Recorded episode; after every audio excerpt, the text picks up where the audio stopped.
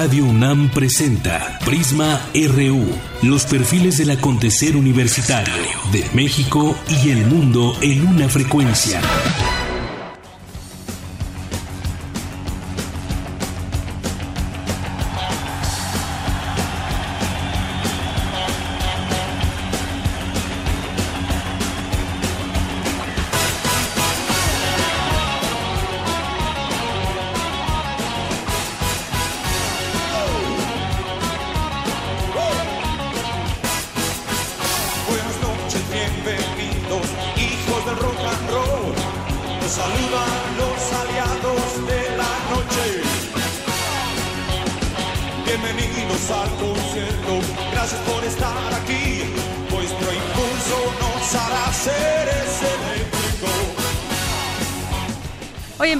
Miguel Ríos, que cumple 73 años. Esa canción que le gustó mucho a Arturo, o no, hasta te la sabes, Arturo González, aquí, quien nos acompaña todos los días en los controles técnicos. Y bueno, pues hoy sí cumple 73 años este conocido eh, cantante y compositor retirado ya del rock español, uno de los pioneros de este género en su país. Miguel Ríos. Llenarlas con un soplo de rock en esa en los fantasmas cotidianos. Ayúdanos a construir, hoy el rock and río se hace para ti. Ayúdanos a construir, hoy el rock and río se hace para ti. A los hijos del rock and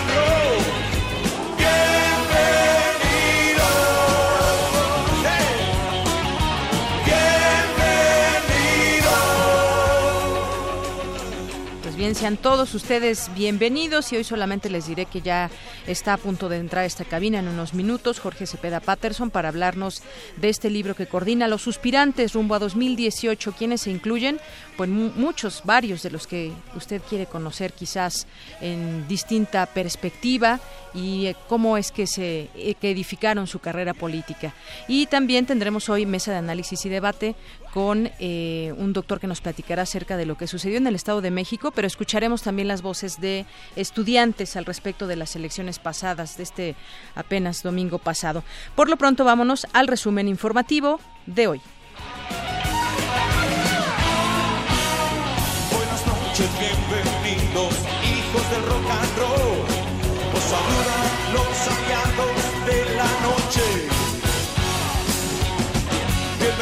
Bienvenidos al concierto, gracias por estar aquí. Vuestro impulso nos hará seres eléctricos. Portada RU.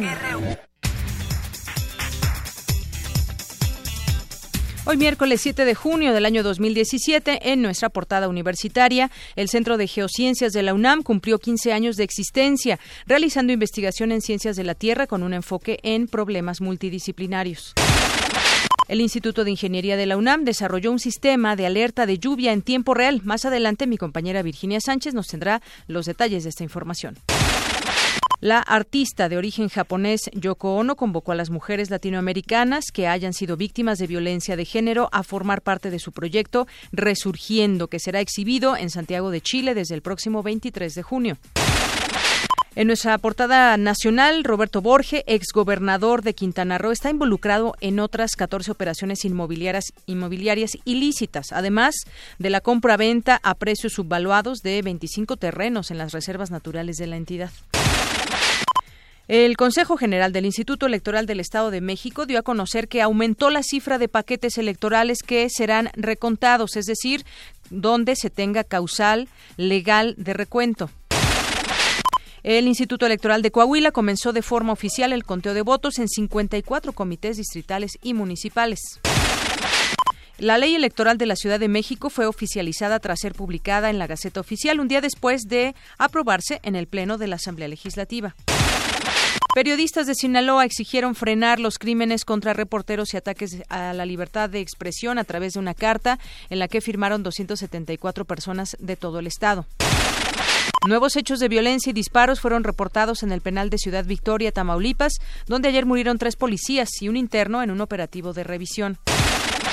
El Grupo de Coordinación en Seguridad en Baja California Sur informó de la detención de tres probables responsables del homicidio del periodista Maximino Rodríguez. En los primeros cuatro meses de 2017, Puebla ocupó el segundo lugar a nivel nacional en toma clandestina detectada en ductos de Pemex, pero también el primero en recuperación de hidrocarburo. Una disputa por el agua provocó un enfrentamiento en la comunidad de Zaquibiljoj, en el municipio de Tenejapa, Chiapas. Dejó un saldo de seis indígenas setzales heridos y un detenido. En Oaxaca esta mañana, pobladores de Tamazulapam, el del Espíritu Santo, aceptaron liberar a tres mujeres de San Pedro que retuvieron desde el lunes pasado tras un enfrentamiento derivado de un conflicto agrario que incluye la disputa de un manantial. La ONG del Poder del Consumidor informó que dejará la mesa de obesidad en niños y adolescentes del gobierno abierto, mientras las demandas del grupo núcleo de la sociedad civil con respecto al caso de espionaje no sean satisfechas. Hoy en nuestra portada de Economía y Finanzas alerta la OCDE de riesgos para México por la renegociación del Tratado de Libre Comercio con América del Norte. A continuación, un adelanto de la información con mi compañero Abraham Menchaca. ¿Qué tal, Deyanira? Buenas tardes. El maestro Juan Arancibia, académico de la Facultad de Economía del UNAM, explicó que la renegociación del Tratado de Libre Comercio de América del Norte, el alza en las tasas de interés, así como la dificultad para atraer inversión extranjera, son factores que influyen en el crecimiento económico. Más adelante los detalles. Gracias. La industria azucarera mexicana se dio ante los estadounidenses para mantener el acceso al mercado del país del norte, aseveró el presidente de la Cámara Nacional de las Industrias Azucarera y Alcolera, Juan Cortina. El Banco de México llevará a cabo mañana jueves una subasta por 200 millones de dólares para renovar por tercera ocasión el primer tramo de un programa de coberturas cambiarias dirigidas a apuntalar el peso. La Bolsa Mexicana de Valores opera este miércoles una ganancia de 0.16%. Hoy en nuestra portada internacional, un avión del ejército de Myanmar con 120 personas a bordo desapareció durante un vuelo desde el sur del país a la ciudad de Rangún, informaron militares y funcionarios de aviación civil. Estados Unidos debería abandonar el Consejo de Derechos Humanos de Naciones Unidas, lo que sería una ganancia para el mundo, consideró el embajador venezolano ante la ONU, Jorge Valero. Por su parte, opositores venezolanos denunciaron que efectivos de las fuerzas de seguridad enviados a contener las protestas contra el gobierno de Nicolás Maduro robaron y agredieron a decenas de manifestantes y periodistas. Para nosotros, tu opinión es muy importante. Síguenos en Facebook como Prisma RU. Prisma RU. Programa con visión universitaria para el mundo. Bien, pues como les había comentado al arranque de esta emisión de Prisma RU, Vamos a platicar y ya está aquí con nosotros en cabina. Le agradezco mucho que nos acompañe a Jorge Cepeda Patterson, que es el coordinador del libro Los Suspirantes 2018, entre los que podemos encontrar a Andrés Manuel López Obrador, a Miguel Ángel Osorio Chong, a José Antonio Mith, Miguel Ángel Mancera, Margarita Zavala, Aurelio Nuño, Erubiel Ávila, Ricardo Anaya, Luis Videgaray, eh, José Narro, Silvano Aureoles, Ivonne Ortega, Malio Fabio Beltrones, Emilio Álvarez y Casa, Rafael Moreno Valle. Bienvenido, ¿cómo estás? Muy bien, muchas gracias, un placer estar contigo. Y bueno, pues Jorge Cepeda Patterson es economista, es sociólogo también, candidato a doctor en ciencias políticas por la Sorbona. Actualmente es director de Sin embargo MX, un portal que aquí consumimos mucho, por cierto. Fue director también editorial del Universal y has colaborado en muchos en muchos medios de comunicación. Eres columnista del País los jueves y bueno, pues gracias por estar aquí y para platicar con nosotros de este libro, pues muy interesante en varios aspectos, sobre todo ahora que acaban de pasar las elecciones. Ay, casi no nos vemos, ahí está mejor. Sobre todo ahora que acaban de pasar las elecciones y no podemos evitar ver hacia el 2018 y tener más o menos una idea de quiénes son estos suspirantes, porque todavía no podemos hablar de candidatos, pero que eventualmente entre estos nombres podrían salir algunos candidatos. Eh, introdúcenos un poco a este libro, cómo es que lo pensaste y además, bueno, pues cada, eh, eh, cada suspirante pues fue investigado, por decirlo de alguna manera, para eh, conocer un poco su perfil también más allá de, de, su trayectoria eh, que conocemos actualmente, cómo es que nacen, cómo es que se integran a la política. Platícanos un poco de, del libro. Bueno, eh, el libro en realidad es ya la tercera edición de este esfuerzo. Empezó en el 2006, lo volvimos a hacer en el 2012 y en el 18. Y lo hemos hecho así porque creemos que es un aporte interesante. Eh, antes de que arranque la turbulencia del proceso electoral, ofrecer una radiografía de carne y hueso de quiénes son ellos. ¿Y por qué digo que es importante? Porque como se menciona en la introducción, al final los votantes acabamos eligiendo entre productos del marketing que nos fabrican las campañas favorables y, de opositores dedicadas a, convertirlos en, santos, eh, en hombres, hombres y mujeres ideales, o por el contrario, a satanizarlos eh, y llenarlos de vituperios. ¿no? Entonces, en todo esto hace que el, ciudadano acabe votando pues por rostros que en realidad no conoce qué hay detrás de ellos. ¿no?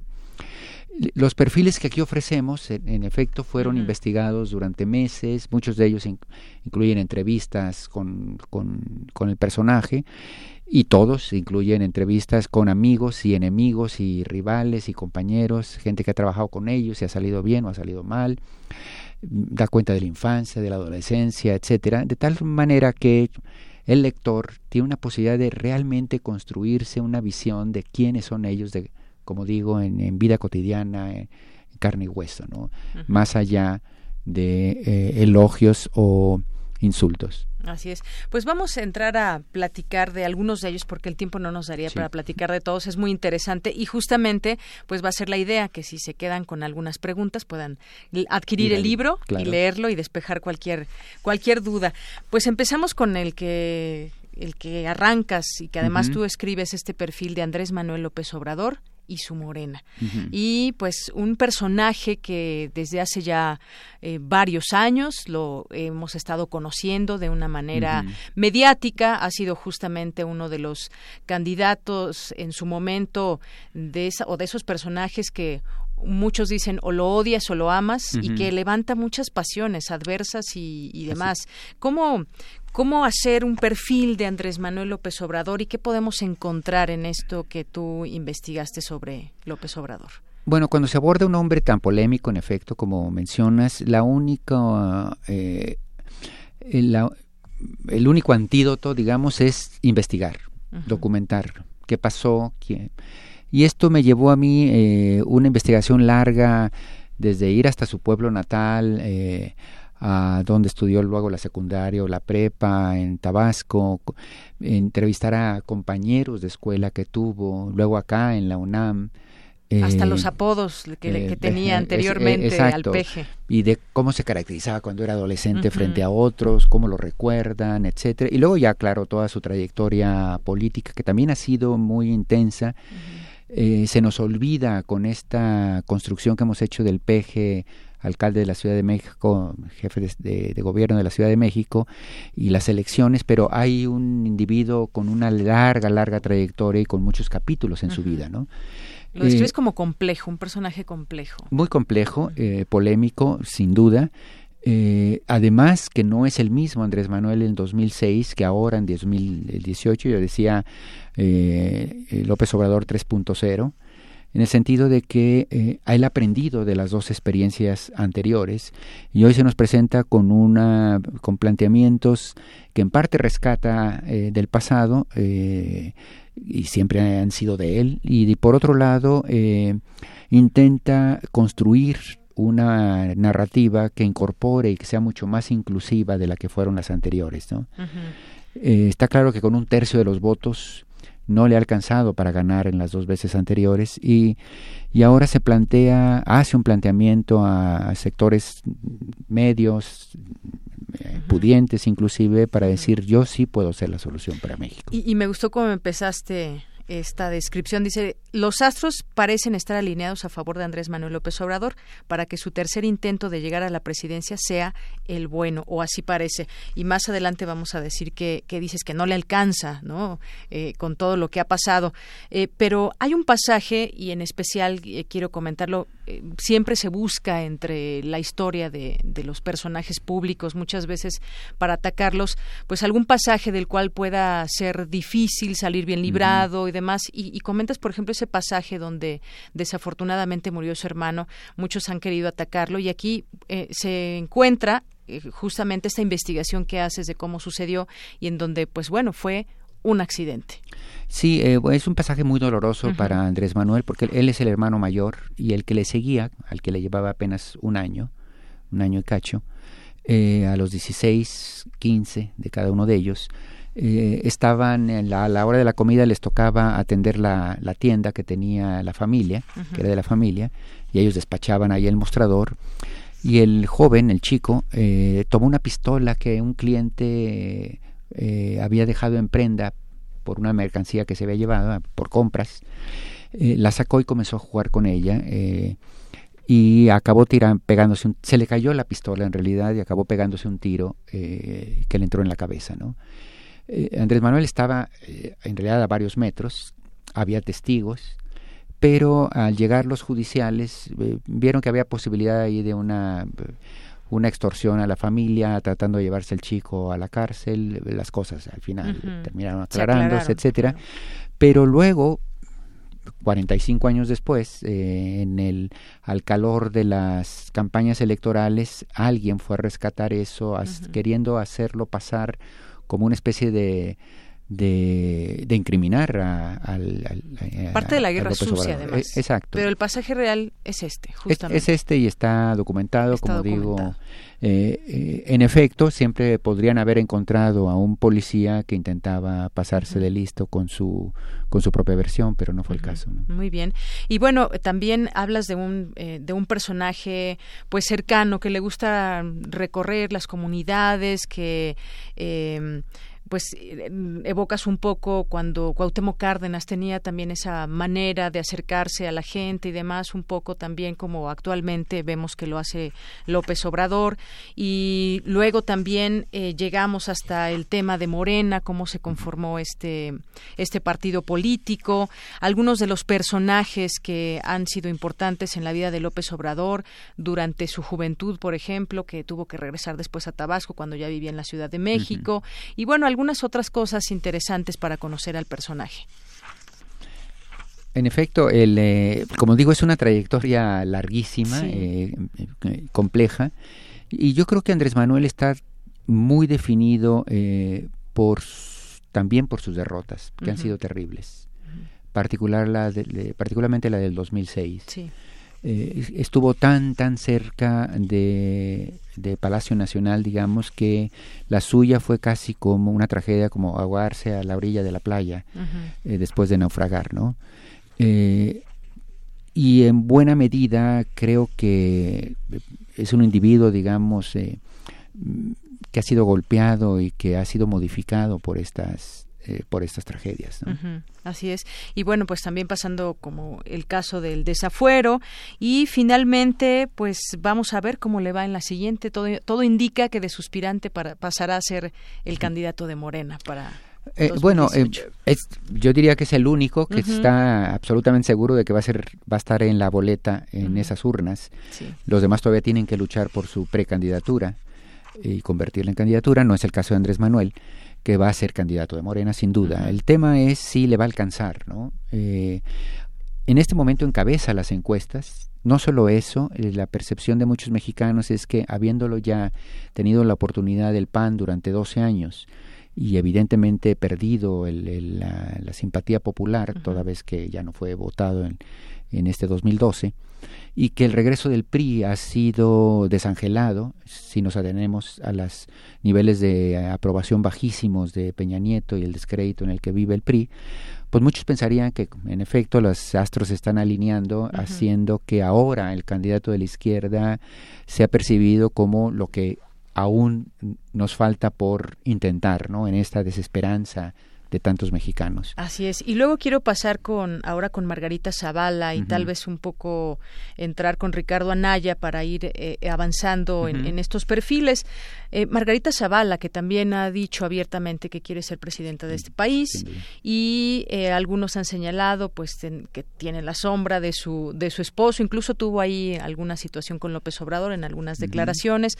Una mujer también desde muy joven que se afilió al, al PAN y que incluso ha sido crítica en algunos momentos de decir se ha alejado de sus valores y de sus principios el PAN e incluso se deja entrever que si no la elige en su partido podría eh, irse como independiente.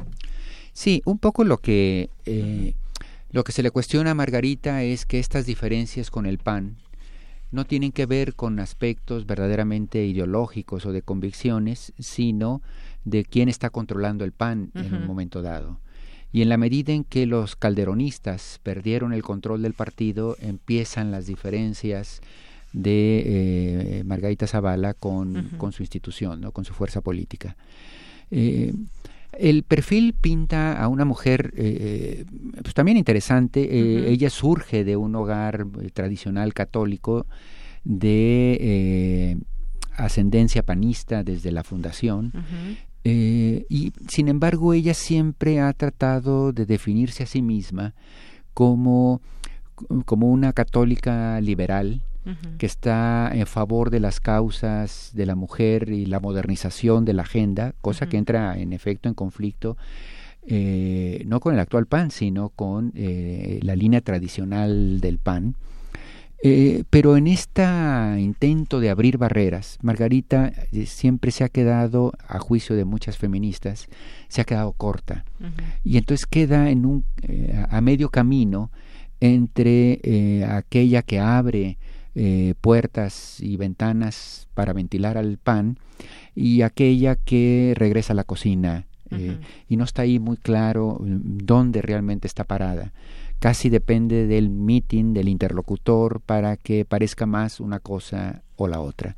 Y el otro gran tema, evidentemente, es el de su marido. Es decir, Sí, eh, hablar de Margarita también es recordar, evidentemente, su figura como primera dama. y eh, Exacto, y desde luego la administración calderonista, eh, insisto, no fue, no salió con un saldo favorable entre la opinión pública y después regresó el PRI después de Calderón. Exacto, y no solo eso, el, candidato eh, panista eh, que salió de la administración de Calderón quedó en tercer lugar en las elecciones en el 2012, lo que dan cuenta pues del desencanto popular con, con, esta administración. Eh, lo cual lleva a la pregunta de cuán responsable o no, cuán diferente o no puede ser Margarita Zavala al, al sexenio en el que ella fue primera dama y estaba ahí eh, además no como además de casa porque siempre ha sido un cuadro político desde su adolescencia, diputada, etcétera. Entonces la pregunta es cuánta responsabilidad lleva en la propia gestión o administración de su marido. Y para ligarlo también con otro panista, eh, Ricardo Anaya, a quien por cierto ahora eh, ha criticado Margarita Zavala por lo, por entre resultados y entre pues acusarlo de estar manejando al Partido Acción Nacional, otro perfil que también se identifica como un suspirante, Ricardo Anaya, bueno, un joven eh, que también pues desde muy bueno empezó primero en el PRI, si no mal recuerdo, se relata en el en el libro, tuvo alguna incursión en el PRI y ya después se pasó al, al Partido Acción Nacional. Sí, eh, desde muy joven, hay que decirlo también, lo, tuvo padrinos importantes en Querétaro. Eh, muy sorpresivo su llegada al escenario nacional. Básicamente se dio cuando Madero era, eh, al salir Calderón del poder y Madero trató de rescatar el partido de los calderonistas, pues, eh, y ahí fue un, un, un alfil, eh, Ricardo Anaya, que le, le, fue útil para Madero. En un momento dado, Madero tiene que tomarle licencia, deja a Anaya aparentemente en una posición temporal y resultó que cuando, cuando quiso regresar Madero ya eh, Ricardo Anaya le había dicho que el partido ya era suyo, ¿no? Y en efecto, muchos dicen que es un hombre, que es un cuadro político eh, formidable. Eh, lo, que, lo que ha hecho en tan poco tiempo para hacerse del control del partido, porque no tengamos ninguna duda, a pesar de los enormes antones que hay en el PAN, desde Diego Fernández de Ceballos, no digamos Calderón, y, y es gobernadores, Rufo, etcétera, es Ricardo Anaya, eh, alguien que tiene la mitad de la edad de todos ellos, quien lleva el, el 42 años en me su parece. puño eh, está comenzando eh, 39 si no 39 no 39 ya, ya lo estoy haciendo más grande. Sí, por Así eso, es. muy, muy chico. Claro, eso opera en contra, también, hay que decirlo, en contra de sus posibilidades de presentarse a una candidatura presidencial en términos de que mucha gente tiene la impresión de que el país está tan complejo y con problemas tan profundos que requeriría eh, alguien con más eh, tablas. ¿no? Sí, tienes razón, 1979 su año de nacimiento. Y luego está, por ejemplo, Miguel Ángel Osorio Chong, una figura también muy visible dentro de este, dentro del gabinete de, de Enrique Peña Nieto y pues también con mucho ímpetu. En algún momento pues se describe su origen humilde, eh, pues todo lo que ha hecho allá en, en el estado de Hidalgo. Hidalgo, que es donde también se ha formado como político, fue gobernador de este estado, entre otras cosas que lo ponen también en, eh, en un momento, en momentos fuertes y en momentos también donde se, quiso por ahí el tema de, de su una casa que se habría comprado con valor de 50 millones y ataques que ha sabido, digamos, eh, pues has- ha, ha podido salir librado de todo esto para tener una figura, digamos, eh, medianamente limpia o limpia. ¿Cómo, cómo lo ves? Eh, bueno, Osorio sí es un ejemplo del animal político profesional, y no lo digo en términos peyorativos, sino de, Sí, de sí. raza política, pues, porque desde muy chico, eh, además, eh, hijo de un, de un hogar que ya estaba vinculado a, a la administración pública y a, la, y a la política en Hidalgo, que Hidalgo además es tierra de, de- de- de políticos de alcurnia. Y allí es, es el, el hábitat, digamos, y la, la escuela de formación de Osorio, un cuadro eh, eh, con mucha eh, sabiduría política, digamos. Se convierte en gobernador Ajá. de Hidalgo Sí, sí. y logra meter bajo control a todas las tribus, que son muchas, en su entidad y eventualmente llega a la Secretaría de Gobernación. Y en Ujú. efecto, eh, eh, ha sido uno de los dos brazos de Peña Nieto a lo largo del sexenio, el otro es Videgaray, como todos sabemos, los dos grandes virreyes, eh, jefes del gabinete, uno en la parte política, otro en la parte técnica económica. Eh, y Osorio ha sido el operador político. Y en general, eh, considerando las dificultades que ha tenido el sexenio de Peña Nieto, podría uno decir que ha, ha librado las más, las más fuertes. No obstante, eh, claro, el gran tema para Osorio es el, el incremento de la inseguridad pública, que hoy estamos a punto de superar los peores momentos de Calderón en términos de eh, muertos Número y de delincuencia, muertos, ujú. eh, delincuencia, etcétera. Y, y, y eso, evidentemente, es responsabilidad del secretario de Gobernación. Más allá de que eh, los estudiantes de Ayotzinapa desaparecidos eh, Otro tema que también ha representan una herida y, y- Ujú. y evidentemente la cartera de gobernación es, eh, quien tiene uno en la mira en este tema. ¿no? Así es. Margarita Zavala quiero decir que hizo su perfil Sandra Lorenzano y en este caso el de Miguel Ángel Osorio Chong eh, es por Ricardo Rafael. Ricardo Rafael. sí, Ricardo Rafael y que entre en algunas páginas se puede leer en- dentro del perfil de Osorio Chong que para él la única ver- versión creíble de los hechos es la que Jesús Murillo Caram contó ante los medios. Los jóvenes normalistas acudieron a reventar un evento político del presidente municipal de Iguala, José Luis Abarca, asusados por una banda criminal opuesta al edil. Es parte de lo que podemos conocer de este de este perfil que se incluye y entre muchas otras cosas es otro de los suspirantes. Eh, ¿Algún otro? A ver, Ricardo Anaya, ya platicábamos de él hace un momento. La figura de Miguel Ángel Mancera. Miguel Ángel Mancera, que no tiene partido, pero que ganó con el PRD y que cuando llegó hubo una ruptura que se vio ahí con lo de la línea, Ujú, 12. la línea 12, la línea dorada, y en donde se vio una, una ruptura justamente con su antecesor, eh, Marcelo Ebrard, y se platica justamente esto. Mucha gente lo vio después muy cercano al PRI y después empezaron a irse en desbandada muchos perredistas, algunos lo señalan a él, otros dicen pues no, él no tiene la culpa, pero puede ser también uno de los, o es un suspirante también. Seguramente y muy probablemente para el, para el PRD, a menos que él rechace la, la posibilidad, pero eh, es un perfil muy, eh, muy interesante, muy atractivo. Lo hace a Alejandro Páez, eh, que eh, hizo antes el Debrar hace seis, años, conoce muy bien las estructuras del gobierno y las tribus que ahí anidan. Eh, de tal manera que saca bastante, es casi una telenovela esto de, Mancera, porque su gran tutor es Marcelo Ebrard. lo va, él, Mancera originalmente es un abogado orientado a criminalística y que eh, entra por esa vía técnica al DF, lo va ascendiendo Marcelo, eventualmente ocupa la cartera de seguridad. Lo encumbra eh, como candidato en su momento. Y, al final Marcelo toma la decisión eh, para que se convierta en el candidato del Porque Estaba Mario Delgado entre los nombres que se barajeaban también. Y finalmente fue eh, Miguel Ángel Mancera y entonces fue su tutor político. Absolutamente. Y, además con poca experiencia política como tal, porque como digo, venía más bien de la parte técnica, eh, jurídica. Eh, en un momento dado hay una, un divorcio total con, con Ebrard.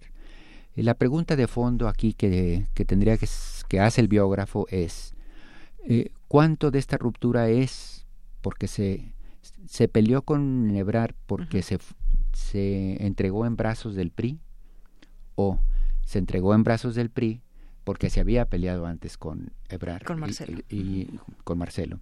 Y en ese sentido no le quedó digamos este pero es cierto que es es muy cuestionable eh, para muchos eh, la enorme cercanía que ha tenido con el gobierno federal.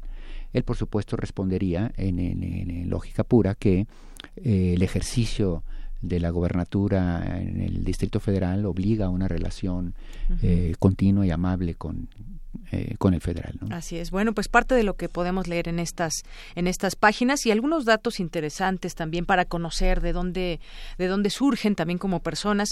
Parte de la historia de, Miguel Ángel Mancera. Él vivía en una vecindad, por ejemplo, cómo fue haciéndose camino. Algunos tienen pues historias de personas que nacieron en una cuna muy humilde, otros no tanto. Pero bueno, es parte de lo que podemos encontrar distintos datos en los suspirantes. Pues se nos quedan muchos, pero que lo lea la gente mejor. Exacto, y las respuestas están ahí. En todo las respuestas ¿quiénes están son, ¿Quiénes son realmente? Eh, creo que las encontrarán en estos perfiles. Muy bien, pues muchísimas gracias por visitarnos aquí en Radio UNAM en el programa de Prisma RU, Jorge Cepeda Patterson. Ha sido un placer, ¿eh? muchas gracias. Buenas tardes.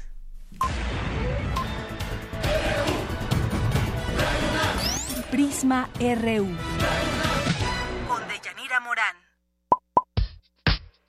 Queremos conocer tu opinión. Síguenos en Twitter como arroba PrismaRU. Queremos escuchar tu voz. Nuestro teléfono en cabina es 55 36 43 39. Campus RU.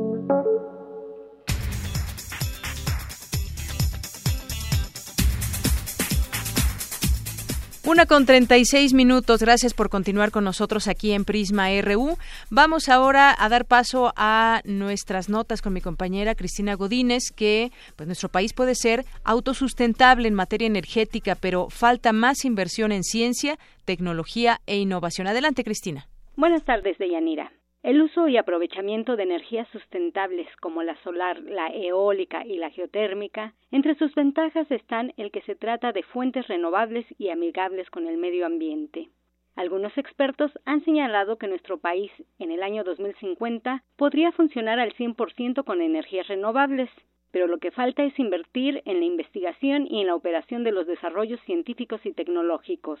Escuchamos a la doctora Carla Sedano Villavicencio, secretaria de Gestión Tecnológica y Vinculación del Instituto de Energías Renovables de la UNAM. Los ahorros y los costos energéticos nos permiten tener retornos a lo mejor de cuatro años, dependiendo qué tasa estemos pensando. Pero el problema es que la inversión inicial siempre es muy fuerte y conseguir financiamiento para poder diseñar, instalar, mantener equipamientos que tengan que ver con las fuentes sustentables o renovables es un gran reto. Y el reto más fuerte es hacer entender a los financieros, a la gente que hace proyectos, a los que hacen evaluación, que sí hace sentido prestar o poner fuentes de financiamiento accesibles a la población general para que pueda invertir en estos equipamientos. De ahí la importancia de que los empresarios apuesten por la inversión en ciencia y tecnología. Pero el gran tema que estamos enfrentando es eso, sensibilizar a la comunidad financiera de la importancia de invertir en energías sustentables, porque además no solo no solo da por todos centavos, que sí dan, ¿eh? los números dan,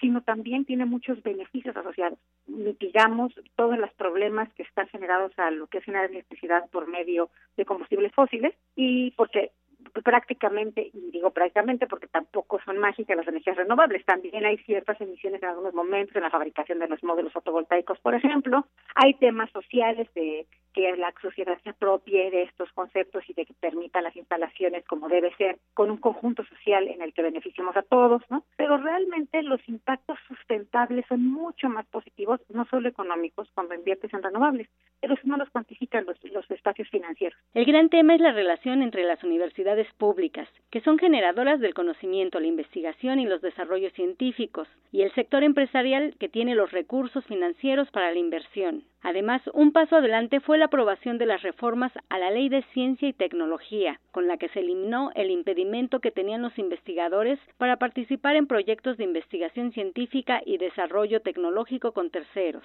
expresó la académica. Deyanira, este es mi reporte. Buenas tardes. Gracias, Cristi. Buenas tardes. Vamos ahora con mi compañera Virginia Sánchez. En el Instituto de Ingeniería de la UNAM se ha desarrollado un sistema de, eh, de alerta de lluvia en el tiempo real que busca atender los problemas que se generan ante las fuertes lluvias. Cuéntanos, Vicky. Buenas tardes. ¿Qué tal, Deyanira? Muy buenas tardes a ti y al auditorio de Prisma RU. Para atender de manera preventiva los efectos y desastres que, como hemos sido testigos, pueden provocar las lluvias, sobre todo en las ciudades, en el Instituto de Ingeniería de la UNAM se ha desarrollado un sistema de alerta de lluvia en tiempo real, el cual ha sido creado con base en el nuevo paradigma de planeación urbana, conocido como ciudades inteligentes, donde se aprovecha el uso de las tecnologías de la información y la comunicación para proveer o adquirir los datos de diversos sistemas en tiempo real y que estos lleguen de forma efectiva y oportuna a las personas que lo requieren. Así lo detalla el doctor Adrián Pedroso Acuña, responsable del proyecto. Nosotros hicimos una revisión, digamos, este tipo de sistemas no es nuevo, llevan ya varios años intentándose generar este tipo de herramientas que nos permita conocer el estado del clima en tiempo real. Sin embargo, hasta hace pocos años el costo era muy elevado por la tecnología que se necesitaba. Se necesitaba utilizar, por ejemplo, ondas de radio o comunicaciones tipo GPRS. Hoy día, con el desarrollo de los celulares, por ejemplo, nosotros lo que estamos haciendo es aprovechar toda la tecnología de la red celular 4G para la transmisión en tiempo real, minuto a minuto de la información de la lluvia en 10 puntos de la Ciudad de México. El investigador señala que los objetivos centrales del proyecto son cumplir como institución educativa, al realizar investigación básica y atender una necesidad específica de la Ciudad de México al brindar información en tiempo real a las instituciones correspondientes, tales como el Sistema de Aguas de la Ciudad de México, la Conagua y el Organismo de Cuencas de Agua del Valle de México, sobre eventos de precipitación intensa que afecten de sobremanera la operación del drenaje. Por eso el sistema que nosotros estamos desarrollando, que opera con base en un minuto, con una resolución temporal de minuto, ayuda a aliviar y a proveer esta ventana de tiempo que a pesar de ser corta, puede ser muy valiosa para salvaguardar la seguridad de la población. Eso por un lado. Por el otro lado, a través de nuestras alertas en Twitter, por ejemplo, o a través de nuestra página web, creemos que también el darle a conocer a la población este tipo de información puede ser importante. En el caso de Villacuapa, esa fue una precipitación muy, muy extrema tenemos nosotros el análisis estadístico que es un periodo de retorno de cerca de 200 años para esa zona. Entonces ahí digamos que había poco que hacer desde el punto de vista de operación del drenaje. Sin embargo, si esta información es conocida por la sociedad que vive en esa zona, pues de alguna manera uno como ciudadano puede protegerse. ¿De qué manera? Pues, bueno, pues cubriendo las puertas de sus casas, las ventanas para evitar que el agua entre a mi domicilio y afecte mis enseres. Este proyecto es un claro ejemplo de la innovación que se puede generar con estudiantes de nuestro país y que demuestra la capacidad con la que cuenta la UNAM para atender y resolver estos problemas. Hasta aquí la información. Muy buenas tardes. Gracias, gracias Vicky. Buenas tardes. Y hoy es el Día de la Libertad de Expresión, pero tenemos algo que festejar ante los recientes acontecimientos contra la prensa.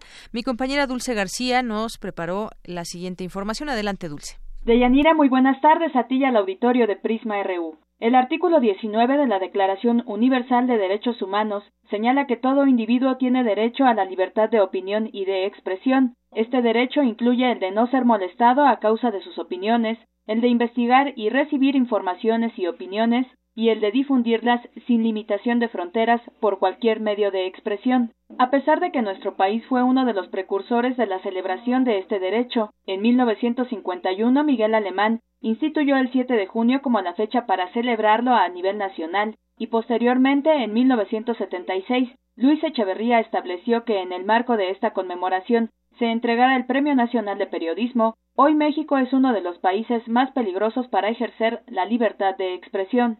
En este sentido, vale la pena mencionar el reciente asesinato del periodista y escritor Javier Valdés, quien a través de su columna Mala Hierba sacaba a la luz toda la maraña de los asesinatos, las desapariciones y el narcotráfico que durante años ha estado presente en Sinaloa. Para Ana Cristina Ruelas, directora de la organización no gubernamental Artículo 19, el nivel de impunidad que penetra los crímenes contra la prensa en México deja ver que el gobierno ha creado ciertas instituciones solo para simular que se garantiza la libertad de expresión. Lo más importante es que el Estado ya emita una ley eh, de publicidad oficial, no solamente hacia los medios de comunicación, sino también a los periodistas, porque impacta directamente en la precariedad laboral en la que se encuentran eh, es muy importante también que los medios de comunicación se comprometan de manera definitiva a garantizar la independencia editorial de sus medios. Es importante que el mecanismo de protección opere de manera integral y se conciba la protección a periodistas de una forma integral que no viene separada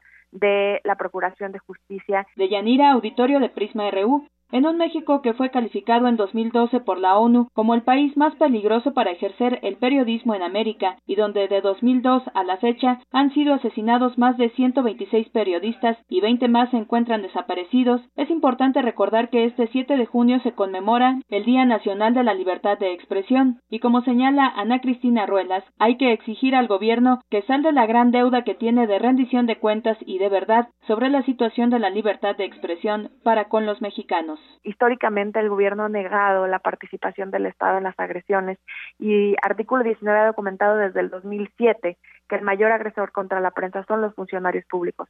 Mientras el Estado no reconozca que es el propio Estado quien está agrediendo a los periodistas, es difícil garantizar verdad, es difícil rendir cuentas y hoy por hoy eso es lo que necesitamos. Necesitamos además que los periodistas trabajen en redes de protección y reconozcan que necesitan medidas de protección efectivas, de autoprotección, para que puedan ejercer en un contexto tan adverso como es el mexicano libremente el periodismo. Deyanira es el reporte. Muy buenas tardes. Gracias, Dulce. Pues justamente la pregunta, ¿hay libertad de expresión en México? Si nos vamos a la Constitución eh, y en el papel podríamos decir que sí, pero cuando matan a algún periodista por justamente revelar situaciones, ya sea del narco, y bueno, pues me viene a la mente Javier Valdés y otros tantos que han muerto en el camino, nos volvemos a preguntar, ¿hay libertad de expresión en México? Prisma RU. Nacional RU.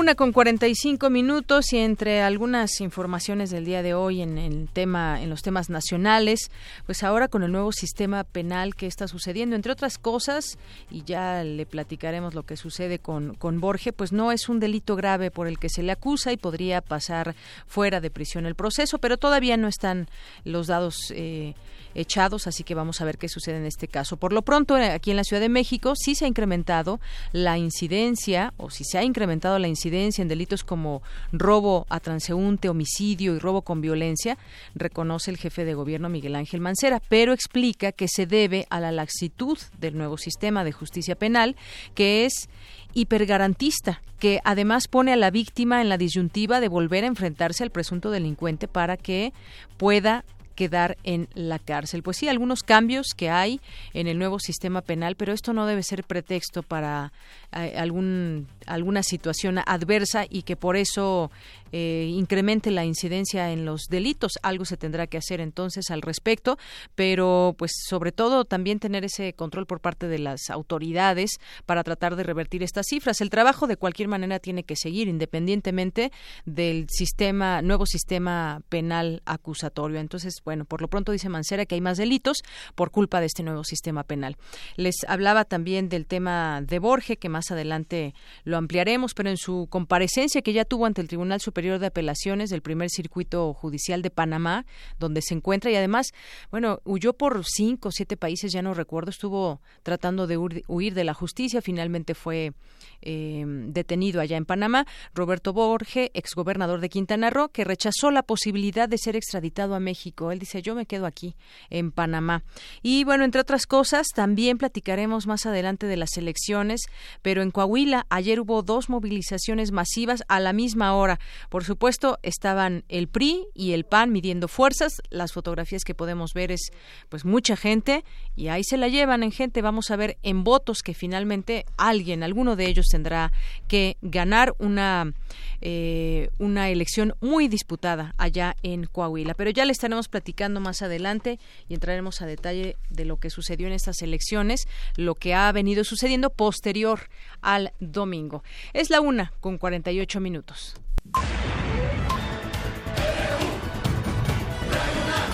Prisma RU. Con Deyanira Morán. Queremos escuchar tu voz. Nuestro teléfono en cabina es 55 36 43 39. Para nosotros, tu opinión es muy importante. Síguenos en Facebook como Prisma RU. Arte y cultura.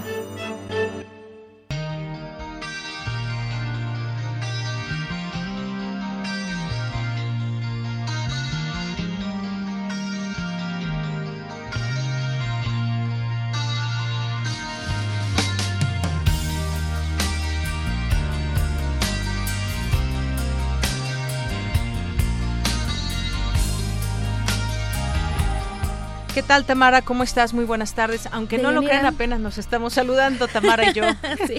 Muy buenas tardes, Deyanira. Te saludo con mucho gusto también al auditorio que esta tarde nos acompaña. Eh, con mucha información, ya, ya escuchamos eh, los Suspirantes 2018, una, una entrevista muy interesante, pero también hoy tenemos un gran invitado. Para empezar quiero comentarles, desde hace muchas décadas la caricatura ha estado presente en nuestro país como una forma de comunicación, como una aportación crítica al pensamiento también. Y hoy tenemos en esta cabina como invitado eh, a alguien que ha dedicado gran parte de su vida al arte y la expresión humorística. Arquitecto de profesión, caricaturista por convicción, él es José Antonio Albarrán, mejor conocido como Tony Cartoon. Tony, bienvenido.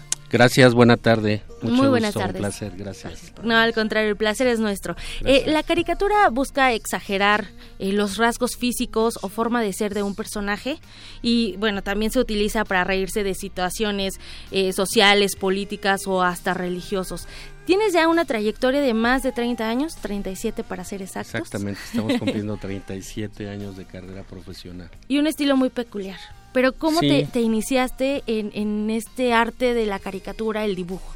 Bueno, mira, yo me inicio, buenas tardes a todo el auditorio, yo me inicio en 1981 en Canal 11, dibujando caricaturas de los programas de televisión, que en aquel entonces existía el noticiero Enlace, Toros y Toreros, había toda la cartelera de Canal 11, me inicio dibujando las caricaturas y eh, se publicaban en todos los periódicos de circulación nacional la cartelera del Canal 11 era base de viñetas y de caricaturas. Y, mi primer caricatura fue un aniversario, un cartón, eh, lo recuerdo muy bien, de una, este, una máquina un, impresora, de este, una rotativa del periódico El Nacional. Entonces el Nacional había cumplido este años y esa fue la primera caricatura. Ahí me inicio yo en Canal 11, inicio la trayectoria como caricaturista. Pero me inicio dibujando caricaturas y también soy caricaturista político, ¿no? Dibujo cartón político, historietas, tiras cómicas, eh, abarco varios géneros. También el cómic. Sí, también la caricatura y el cómic. Ok, ¿En eh, ¿qué corriente artística te inspiró? O sea, ¿en qué momento dijiste yo quiero ser caricaturista y dedicarme a esto ya como una profesión y como algo que también te, te te retribuye, ¿no? Te... Pues mira, a los ocho años dibujaba ya superhéroes en la primaria, ¿no? Que ya dibujas a Batman, el Hombre Araña.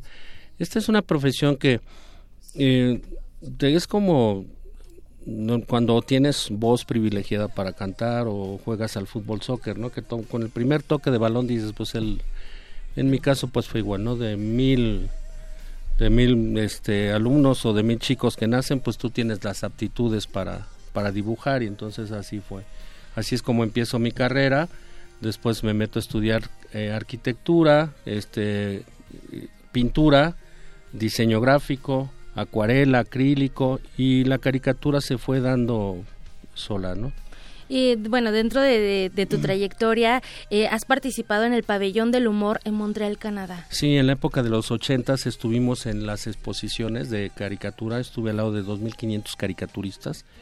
De aquella época recuerdo alguno que era Schultz, de, que dibuja Snoopy, algún otro que Kino de Mafalda, eh, los que dibujaban las tiras de Marmaduke, Beto el Recluta, de esa época.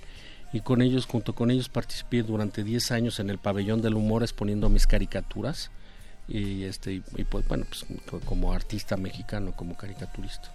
¿Cómo, ¿Cómo le hace un mexicano para estar en, en por ejemplo, en un país bueno, yo directamente. en cultura. Yo, yo estuve enviando todos mis trabajos, no, no estuve en, en, en, Canadá precisamente todo el tiempo se estuvieron exponiendo las obras en, en el pabellón del humor. Pero sí te contesto porque sí estuve en la ciudad de Orlando, Florida, en Miami, y ahí fui a trabajar a un programa de televisión que se llama Sábado Gigante con Don Francisco, fui a dibujar caricaturas.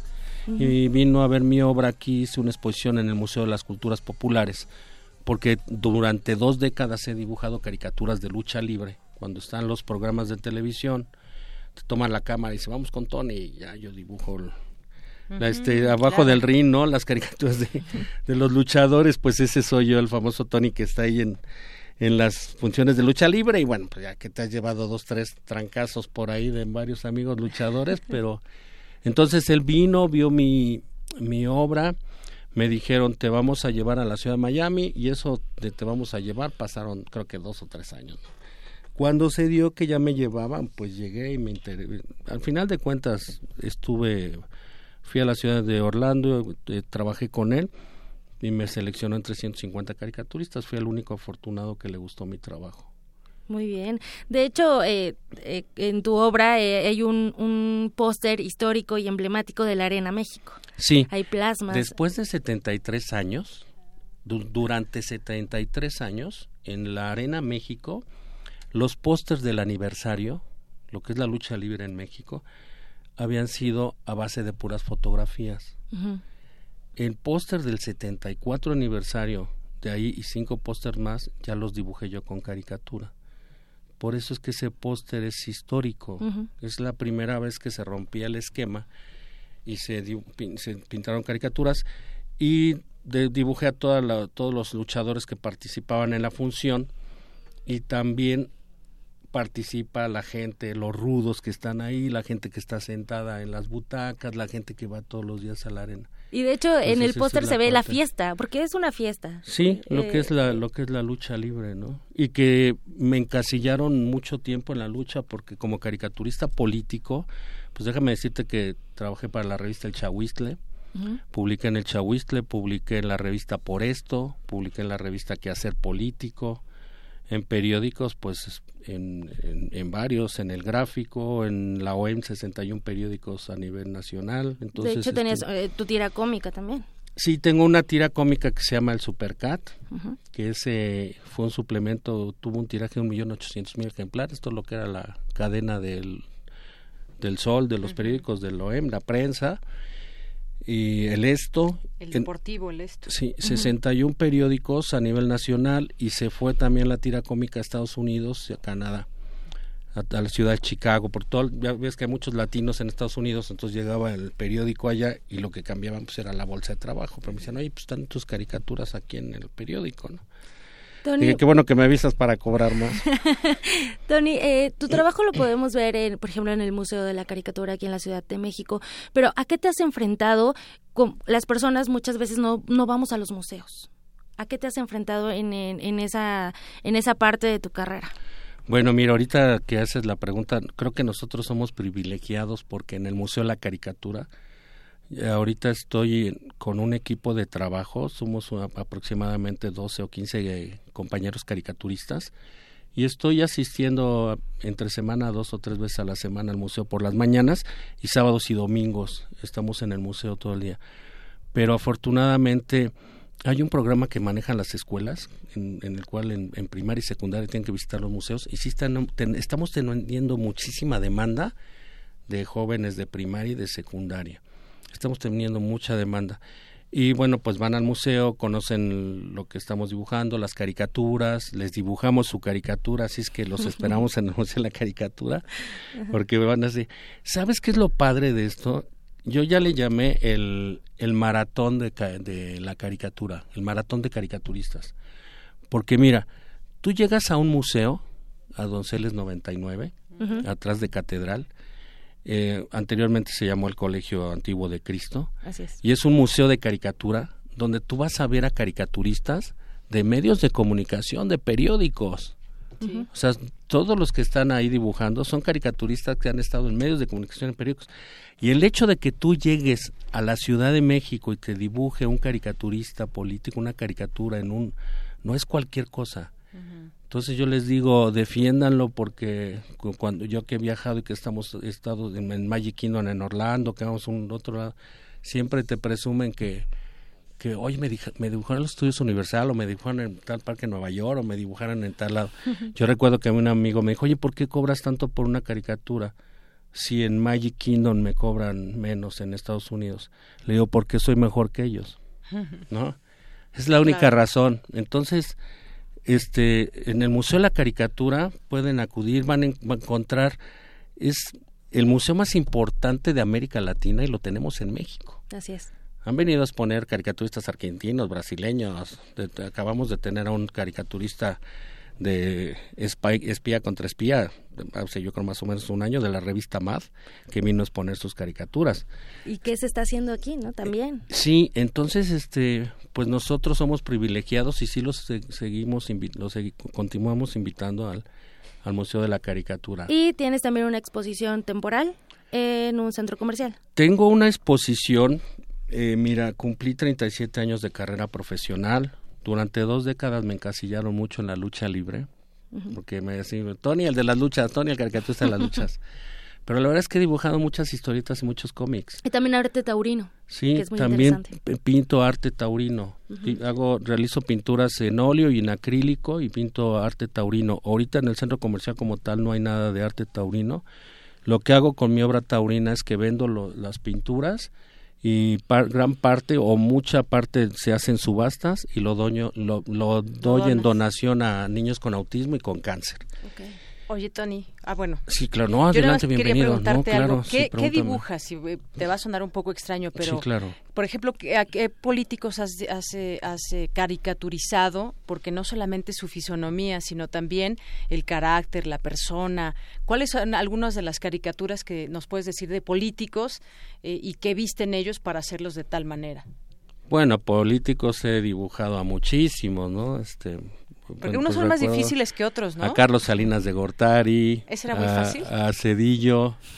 A Cedillo lo dibujé en el noticiero en, en 24 horas de la tarde, donde tuve oportunidad de, de estar con Abraham Sabludowski. Ahí hacía yo una caricatura todos los días en política y social en el noticiero durante cinco años.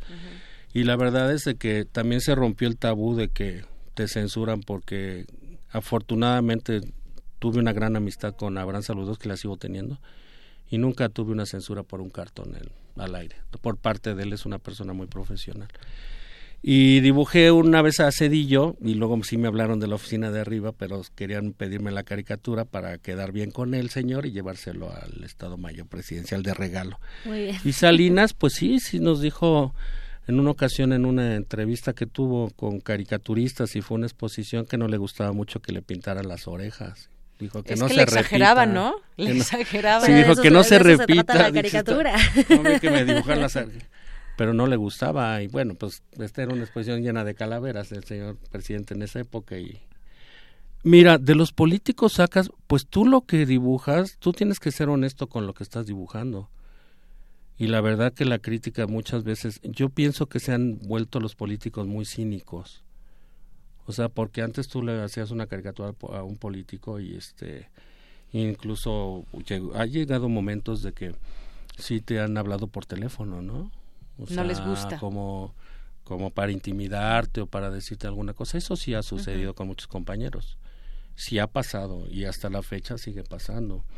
Y en los periódicos pues ya no hay tanta libertad de expresión como se dice, desafortunadamente. ¿En la caricatura te refieres? Sí, sí, sí. O sea, el hecho de que en, en mi caso muy personal que quise dibujar caricaturas, historietas, tiras cómicas, tomar otros géneros, fue pensando también en que la caricatura política de repente iba a ser muy amordazada y en este país el cartón político está amordazado ¿eh? o sea no es no te creas que tenemos toda la libertad de expresión que se presenta sin embargo sí es una forma de expresión muy importante que hay que mantener pues tienes un, claro, yo ahorita mantengo y tienes las redes sociales, ¿no? Nosotros estamos por, yo estoy por abrir un canal también para dibujar caricatura política en redes sociales y que les sigue gustando mucho a los jóvenes.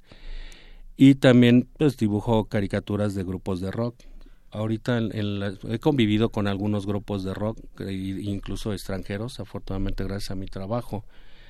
El, esta exposición de lo que se trataba era de que vieran un poco de todo lo que hacemos porque tengo muchísimas cosas.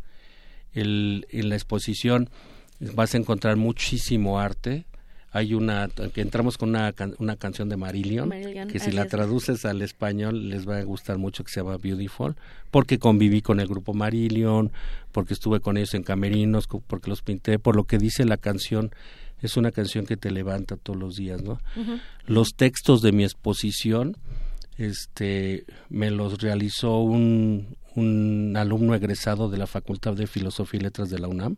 Cuando tú llegas a la exposición me escribió un texto poético muy muy bonito. Muy interesante. Y este y dije, wow, o sea, cuando le hablé por teléfono y le pregunté, oye, ¿qué escribiste? Porque me, le digo, escríbeme unos textos, porque a través de los años los poetas y los escritores están muy relacionados con los artistas plásticos y con los caricaturistas, ¿no? Entonces le dije, yo quiero que a mi exposición tú me escribas un texto y cuando vi el resultado que me habló por teléfono, digo, captaste, y es un estudiante de la Facultad de Filosofía y Letras egresado que creo que va a llegar muy, Qué bueno. Muy alto, ¿no? Tony, eh, ¿cómo te podemos seguir en redes sociales? En Facebook, ¿estás como Tony Cartoon? Estoy como Tony Cartoon y como Tony Caricaturista Albarrán Leiva. Ahí aparecen los, los teléfonos donde se pueden contactar con nosotros porque estamos realizando talleres de caricatura y de cómics para los niños y para los jóvenes. Y los esperamos a que vayan a la exposición en Galerías Cuapa. De hecho, si ustedes quieren a grabar también o a tomar fotografías, pues bienvenidas. O si quieren pues que los plasmes en una caricatura, también hay sí, que ir. que les dibuje una caricatura porque mira, me acaban de dar la sorpresa de que se va a ciento, digo a ciento, se va a 22 o 23 centros comerciales en toda la República y después se va al Museo de la Caricatura y buscaremos otros museos donde se pueda exponer esta. Es una excelente oportunidad para conocer tu trabajo, 37 años de trayectoria. Tony Cartoon, muchísimas gracias por compartir esta tarde con nosotros esta, esta charla. No, pues les agradezco muchísimo y no dejen de seguirnos y bueno, pues como dijo el escritor José Antonio Albarrán Castro, hay pincel para rato. gracias, muy amable. Dayanira, gracias, eh, Tamara, gracias, por hoy. Gracias. Muy buena tarde. Vamos a un corte, regresamos con el resumen de la primera hora de Prisma RU. Prisma RU. Queremos conocer tu opinión. Síguenos en Twitter como arroba PrismaRU. Se encuentra nuevamente en nuestro estudio tres músicos considerados como los más brillantes de nuestro medio jazzístico. Alberto Zuckerman, pianista y crítico, Eugenio Toussaint, pianista también, y Roberto Aimes, contrabajista del cuarteto Blue Note. El jazz es un proceso individual y colectivo, es parte de la cultura, y como tal, su desarrollo en México merece mención aparte. ¿Puede hablarnos el jazz de nuestra propia historia? Cuál ha sido su relación con la radio y en particular en Radio UNAM. Alain Derbez, Germán Palomares, Olivia Revueltas y Benjamín Mayer nos hablarán sobre este tema en el programa El jazz y la cultura. La cultura y el jazz. Dentro del ciclo, Pensemos desde la radio, charlas en torno a los 80 años de Radio UNAM. Súmate al diálogo y acompáñanos para la mesa de debate el jueves 15 de junio a las 3.30 de la tarde Radio UNAM. Dicen que hablando se entiende la gente. Nosotros creemos que es dialogando. Dialogar para intercambiar ideas, organizarnos y entender a los demás. Comprender qué nos disgusta o qué nos gustaría cambiar. Este es el primer paso. Por eso, participemos en las más de 600 mesas de diálogo que habrá por todo el país. El diálogo es muy importante para el futuro de México. Infórmate en INE.mx y participa. Toma la palabra y hazla valer. Instituto Nacional Electoral, INE. Ayón. Pensar el pensamiento crítico del arte.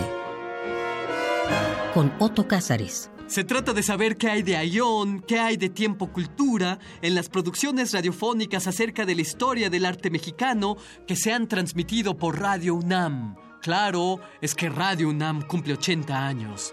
Ayón. A partir del lunes 12 de junio en la programación de Radio UNAM. La Secretaría de Cultura presenta Stanley Kubrick, la exposición. Más de 900 piezas entre fotografías, objetos personales, guiones y vestuarios originales que revelan aspectos del proceso creativo del cineasta, así como sus aportaciones al séptimo arte. Además de una retrospectiva integrada por todas las películas de este icónico director. Hasta el 30 de julio en la Galería de la Cineteca Nacional, Avenida México Coyoacán 389, Colonia Joco, Ciudad de México. Secretaría de Cultura. Amargas horas de los dulces días en que me deleité. Será menester insistir en ese luminoso panteísmo de Grosso. Desde los inicios de la radio, la literatura halló en ella un medio natural para su difusión. Les habla Aurora Molina. Hoy tenemos a Carlos Illescas.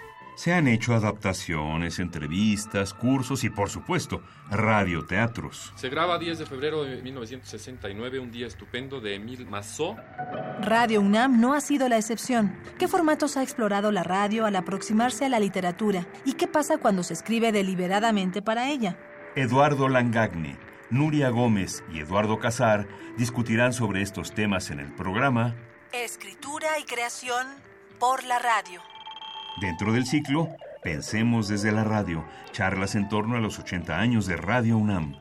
Sintonízanos el miércoles 14 de junio a las 3.30 de la tarde por el 96.1 de FM. Radio UNAM.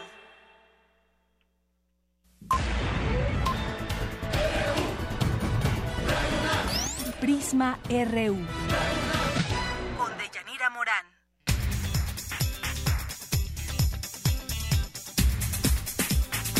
Continuamos y vamos al resumen de esta primera hora de Prisma RU. Hoy un poquito tarde. Ruth Salazar, buenas tardes. Así es, Deyanira, buenas tardes. Este es el resumen. En la primera hora de Prisma RU hablamos con el escritor y periodista Jorge Cepeda Patterson sobre la tercera edición de la serie de libros denominados Los Suspirantes, que contiene los perfiles de los aspirantes presidenciales. Empezó en el 2006 lo volvimos a hacer en el 2012 y en el 18. Y lo hemos hecho así porque creemos que es un aporte interesante. Antes de que arranque la turbulencia del proceso electoral, ofrecer una radiografía de carne y hueso de quiénes son ellos. ¿Y por qué digo que es importante? Porque como se menciona en la introducción, al final los votantes acabamos eligiendo entre productos del marketing, que nos fabrican las campañas favorables y de opositores dedicadas a, convertirlos en santos, en hombres, hombres y mujeres ideales, o por el contrario, a satanizarlos y llenarlos de vituperios. ¿no? Y continúen con nosotros en esta segunda hora de Prisma RU. En unos minutos tendremos nuestra mesa de análisis universitaria. En esta ocasión el tema es el resultado de la elección del pasado domingo. Para ello hablaremos con el doctor en economía Sergio Saldaña Zorrilla. Hasta aquí el resumen. De, buenas tardes. Gracias, Ruth. Muy buenas tardes. Vamos ahora a la información con mi compañero Jorge Díaz. La captura del exgobernador de Quintana Roo, Roberto Borge, tiene algunos vacíos legales que pueden ser aprovechados por su defensa para lograr la impunidad. Mi compañero Jorge Díaz nos da un panorama de la situación jurídica del exmandatario priista con un abogado de la UNAM. Adelante, Jorge. Gracias, Deyanira. Y uno de esos eh, de esas lagunas legales que tienen nuestras leyes es que el delito, pomposamente llamado como obtención de recursos de procedencia ilícita, no es un delito grave, después de una reforma al Código de Procedimientos Penales que se hizo en 2016 y los presuntos responsables alcanzan la libertad bajo fianza. El doctor Carlos Daza, profesor de la Facultad de Derecho de la UNAM, dijo a Radio UNAM que en el caso del eh, eh, Roberto Borge, ex gobernador de Quintana Roo, detenido hace unos días en Panamá, podría obtener este beneficio, la libertad bajo caución, si la petición del gobierno mexicano gira solamente en torno a este delito, que de otra forma es lavado de dinero. El académico universitario alertó de la modificación del 2016 que provoca en la ciudadanía un sentimiento de eh, indefensión, de impunidad y, por supuesto, por la tibieza de nuestros gobernantes. Escuchemos. Para la sociedad, para todos los que estamos viviendo este momento histórico de nuestro país, nos afecta y desde luego nos crea suspicacia el hecho de que un delito de impacto social como es el lavado de dinero o lo que llaman recursos de procedencia ilícita no sea un delito grave y permita que una persona pueda obtener su libertad con la mano en la cintura. Entonces, eh, aquí en estos casos, lo que está haciendo es que el mensaje a la sociedad es de impunidad o de una negociación con la persona. El doctor Daza dijo que el Poder Legislativo no midió en su momento las consecuencias prácticas y la trascendencia de estos delitos, sobre todo por la estructura de la delincuencia que se basa precisamente en la parte financiera de Yanira. El trámite de extradición entre amparos, los 60 días que tiene el gobierno para integrar el expediente y la tipificación de los delitos en ambos países puede tardar más de lo que se piensa. Escuchemos lo que dice el doctor Daza. El procedimiento, calculo yo, un año aproximadamente, si es que él se va él podría allanarse a la extradición y decir yo me voy, pero yo creo que su estrategia es ver primero qué me imputa, lleguen todas las copias del expediente, qué me imputas, dónde están las deficiencias de la autoridad y tener tiempo para preparar su defensa. Sin embargo, existe de que la Procuraduría General de la República integre otro delito más grave como el de delincuencia organizada, toda vez que ya aparecieron los nombres de dos empresarios que fungieron en su momento también como prestanombres del eh, priista Roberto Borges. Vamos a escuchar. Ahí cabe el tipo penal de delincuencia organizada, porque si son recursos de procedencia ilícita y son tres o más sujetos, lo único que tienen que acreditar él participó con tres o más, que están investigando a dos miembros de empresas que supuestamente son prestanombres de él, si se acredita que ellos participaron con él, serían tres, sería delincuencia organizada con la finalidad de lavado de dinero y tendríamos nosotros plenamente un delito ya grave y por lo tanto no alcanzaría una libertad provisional. Por último, el doctor Daza adelantó que seguramente el primer amparo que promoverá el inculpado será cuando se le dé la, se dé la extradición y sea la Cancillería panameña quien la lleve a cabo. Ese es el trámite y ahí es donde entrarían los amparos, la revisión, en fin, todo este proceso que calcula el abogado será más o menos como de un año de Yanira, lo que yo tengo por el momento.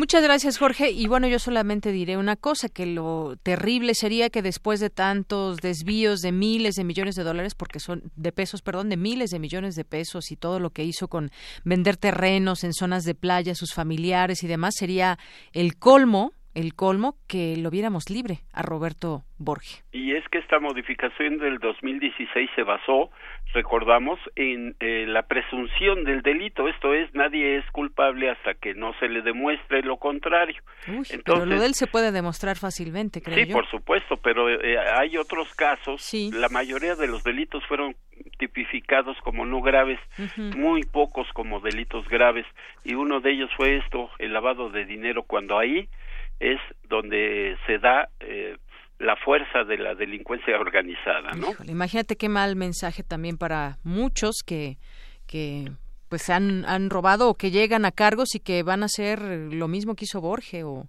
o pueda ser que, que lleguen a superarlo. Pero bueno, Jorge, muchas gracias. Gracias a ti. Buenas tardes. Vamos ahora con mi compañero Abraham Menchaca. Otra vez recortan la estimación de crecimiento de nuestro país. México crece muy lento. Abraham Menchaca nos informa al respecto. Adelante, Abraham. ¿Qué tal, Deyanira? Buenas tardes. La Organización para la Cooperación y Desarrollo Económicos estimó que la economía mexicana crecerá 1.9% durante este año, un pronóstico menor al 2.3% de noviembre pasado. En su reporte Perspectivas Económicas, el organismo detalló que el Producto Interno Bruto se expandirá 2% el año que entra, cifra menor al 2.4% de su pronóstico anterior. El maestro Juan Arancibia, académico de la Facultad de Economía de UNAM, explicó que la renegociación del Tratado de Libre Comercio de América del Norte, el alza en las tasas de interés, así como la dificultad para atraer inversión extranjera, son factores que influyen en el crecimiento económico. En buena medida eh, tiene un factor interno que es, eh, me parece fundamental, que es el tema de la inflación, el crecimiento de la inflación versus el crecimiento de los salarios, es decir, el mercado interno. Desde esa perspectiva se viene restringiendo porque suben los precios y no suben los salarios a la misma velocidad. Y lo otro que está siendo importante también es el alza de las tasas de interés que viene continuamente realizando el Banco de México, aparte de todo lo que tiene que ver con la incertidumbre que crea, por ejemplo, para los inversionistas, lo que va a ser la negociación o renegociación del Tratado de Libre Comercio. Creo que estos factores son los que están empujando a esta previsión de un más lento crecimiento. De hecho, eh, los productores automotrices ya salieron a decir que van a vender menos que van a crecer menos que lo que esperaban. Entonces me parece que son factores internos y factores internacionales los que están generando esta problemática.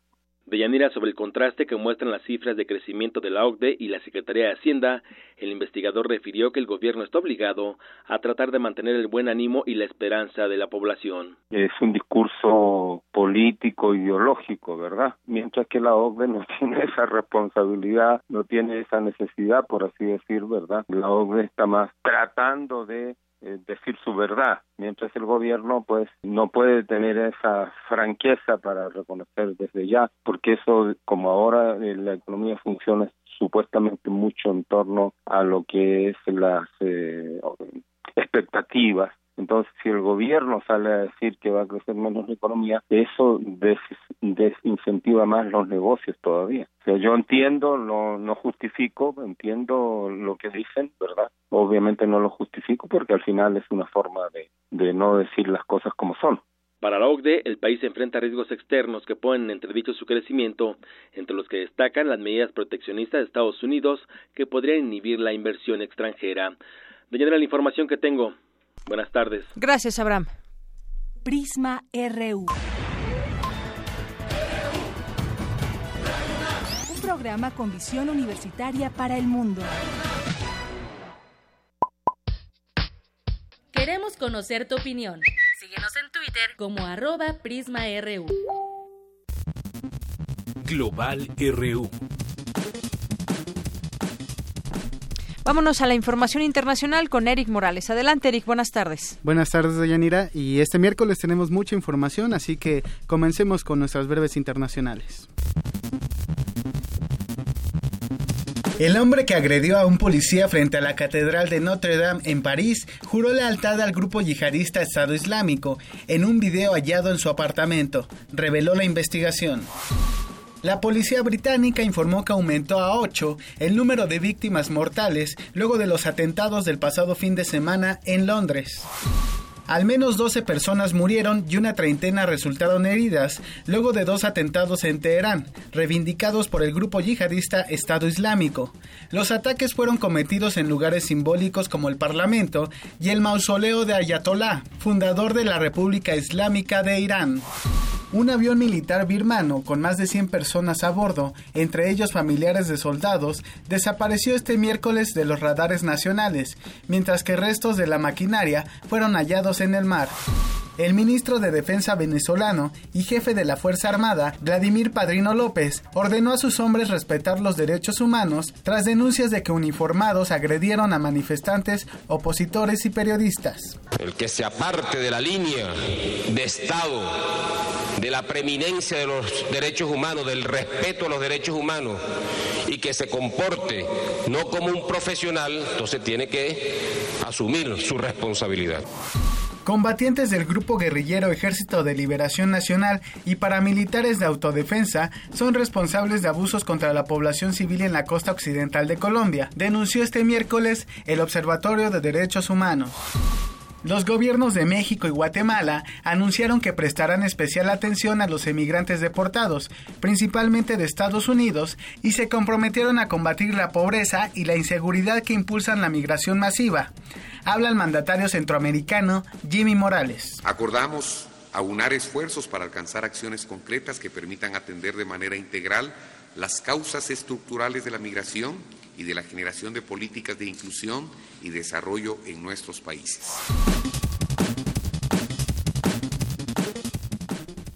En otra información, el presidente de Estados Unidos, Donald Trump, anunció a través de su cuenta de Twitter la designación de Christopher Wright como director del FBI. La decisión tiene que ser ratificada por el Senado y fue anunciada justo un día antes de la declaración del antiguo director de esta entidad, James Comey, ante el Comité de Inteligencia del Senado por, su despido. Wright, de 50 años, es un graduado de la Universidad de Yale y, eh, y fue nombrado por George W. Bush fiscal general adjunto al mando de la división criminal. Eh, ocupó el cargo entre 2003 y 2005 y se especializó en la persecución de escándalos corporativos. De perfil plano y poco polémico, se le considera próximo a los republicanos. En el proceso de entrevistas a potenciales candidatos para, para dirigir a este Buró Federal de Investigaciones, Trump se reunió en la Casa Blanca con Wright eh, hace apenas una semana, el pasado 30 de mayo. Y bueno, esta elección ha sido muy criticada porque, siendo muy cercano de los republicanos, tendrá a su cargo la investigación de la supuesta coordinación entre el grupo de campaña de Trump y el, y el Kremlin para desprestigiar a Hillary Clinton y que se ha vuelto un escándalo imparable durante la administración de Donald Trump. Y bueno, vamos a ver cómo, cómo dan estas, eh, estas investigaciones y sobre todo si el Senado permita que sea ratificado al frente del, del FBI. Y en otra información, el presidente de Bolivia, Evo Morales, fue uno de los jefes de Estado que se dirigió al Pleno de la Asamblea General de la ONU durante la primera jornada de la Conferencia de los Océanos que se celebra esta semana en la sede de las Naciones Unidas en Nueva York. En este foro, el mandatario boliviano reivindicó la lucha de su país y de todas las naciones sin litoral, afirmando que el mar es de y para todos los pueblos. Escuchemos. Los mares y los océanos son patrimonio común de la humanidad y el agua es un derecho humano. No pertenecen solamente a los países costeros, son esenciales para todos nuestros pueblos. Es nuestro deber preservarlo para las futuras generaciones y para preservar la misma vida. Recordemos que Evo Morales ha tenido una demanda en contra de Chile. Esta la presentó en la Corte Internacional de Justicia en 2013 para que así tenga acceso al mar, ya que este, este sector de, tierra, conocido como el Corredor de Atacama, fue perdido por Bolivia en, a finales del siglo XIX en la guerra del Pacífico. Y bueno, pues esperemos que la ONU pueda interferir en, este conflicto de ambas naciones, pues recordemos que Bolivia sigue luchando por obtener una salida al mar. Muy bien. Pues es la información internacional, nos escuchamos mañana. Muchas gracias, Eric. Buenas tardes.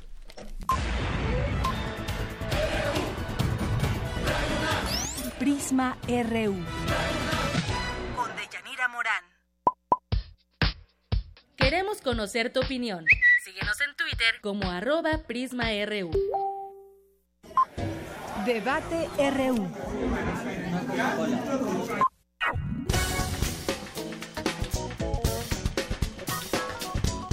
Bien, pues ya estamos aquí en nuestra mesa de análisis y debate, una mesa que seguramente se va a poner buena por muchas cosas. Vamos a hablar de, de el proceso postelectoral, después de las elecciones del domingo pasado, ¿qué viene? Y bueno, pues mucho que se ha escrito en la prensa, mucho lo que se ha dicho también en los medios de comunicación, pero sobre todo también las opiniones que se generan ahora en las redes sociales. ¿Qué fue lo que sucedió? ¿Qué es lo que vimos el pasado domingo? Sobre todo en dos estados me voy a centrar, que son Coahuila y Estado de México, donde nada está definido al momento, y otras, en las otras dos elecciones, bueno, pues en, Veracruz, que fueron alcaldías y diputaciones, igual que en, eh, en Coahuila también, eh, con gobernador, pero eh, pues vamos a ver qué sucedió. Vamos a ir analizando, tratar de poner en la mesa los elementos más, eh, más fuertes de, de esta elección. Otra vez la sombra del fraude. Nos preguntamos, ¿fue una elección limpia? La que vivimos en cuatro estados, o en particular en Estado de México, en Coahuila. ¿Cómo ven? A ver, primero les voy a decir quiénes van a estar en esta mesa. Está el doctor Sergio Saldaña, como ustedes saben, siempre tenemos un académico que nos introduce al tema. Eh, él es evaluador especialista del Programa de Naciones Unidas para el PNUD ONU. Es doctor en Economía por la Universidad de Ciencias Económicas y Sociales de Viena, en Austria. ¿Qué tal, doctor Sergio? Buenas tardes, bienvenido. Hola, Deyanira, muchas gracias por la invitación. Y también está Laura. Laura Janet, Laura Janet Martínez Gutiérrez, ella es estudiante de octavo semestre de Ciencias Políticas y Administración Pública de la FESA Catlán. Bienvenida. Gracias, Deyanira. Laura Janet. Lucero Daniela Ortega Flores, estudiante de octavo semestre de Ciencias Políticas y Administración Pública de la FESA Catlán. Bienvenida. Gracias. Y está el licenciado Javier Contreras, que es estudiante de la maestría de la Facultad de Derecho. Javier. Deyanira, ¿qué tal? Muy buena tarde y gracias. Y Carlos Antonio Martínez Zurita Trejo, estudiante de octavo semestre de Ciencias Políticas y Administración Pública de la FESA Catlán. Mucho gusto. Bueno, pues como decía, se va a poner buena la mesa porque además con este perfil de politólogos y demás, arrancamos contigo, doctor. ¿Qué nos puedes decir de lo que vivimos el domingo pasado en cuatro elecciones? Y además, bueno, pues eh, veíamos un video en el que tú aseguras que hubo un fraude electoral en el Estado de México.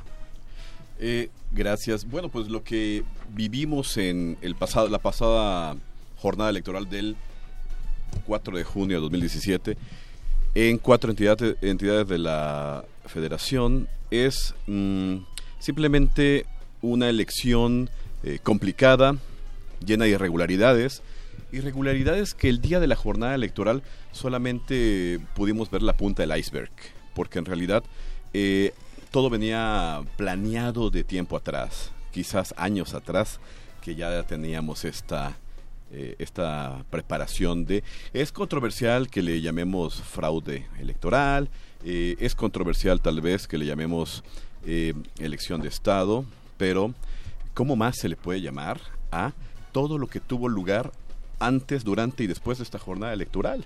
¿Te refieres a los cuatro estados? En los cuatro estados y más marcadamente en el Estado de México. El Estado de México que tiene, una, eh, tiene un significado muy especial para el régimen del PRI y del PAN, porque pues es como el bastión de donde echan mano de recursos materiales y financieros para ir a conquistar, ganar a la mala, a la ganar a la mala eh, otras entidades de, de, la, de la, federación. Eh, entonces, tuvimos una sistemática, esa es la palabra, una sistemática eh, eh, compra del voto. Desde meses atrás se venía preparando un condicionamiento mm, por medio de eh, condicionamiento de programas sociales a la población, una propaganda de miedo a, los habitantes de, todos los estados, en especial del Estado de México, especialmente entre la, la población de menos ingresos, en el sentido de que si no ganaba el PRI, se les iba a venir su mundo abajo. Retiro de programas sociales, retiro de apoyos campesinos, etcétera. Eh, entonces, esto es más bien parte de una propaganda que a mí me recuerda mucho a los regímenes fascistas, ¿sí? como el de Mussolini en Italia o como el de el, nazi en Alemania, eh, en el que tú atemorizas a tu población. Hubo una campaña de terror incluso eh, unas horas antes de que iniciaran las elecciones.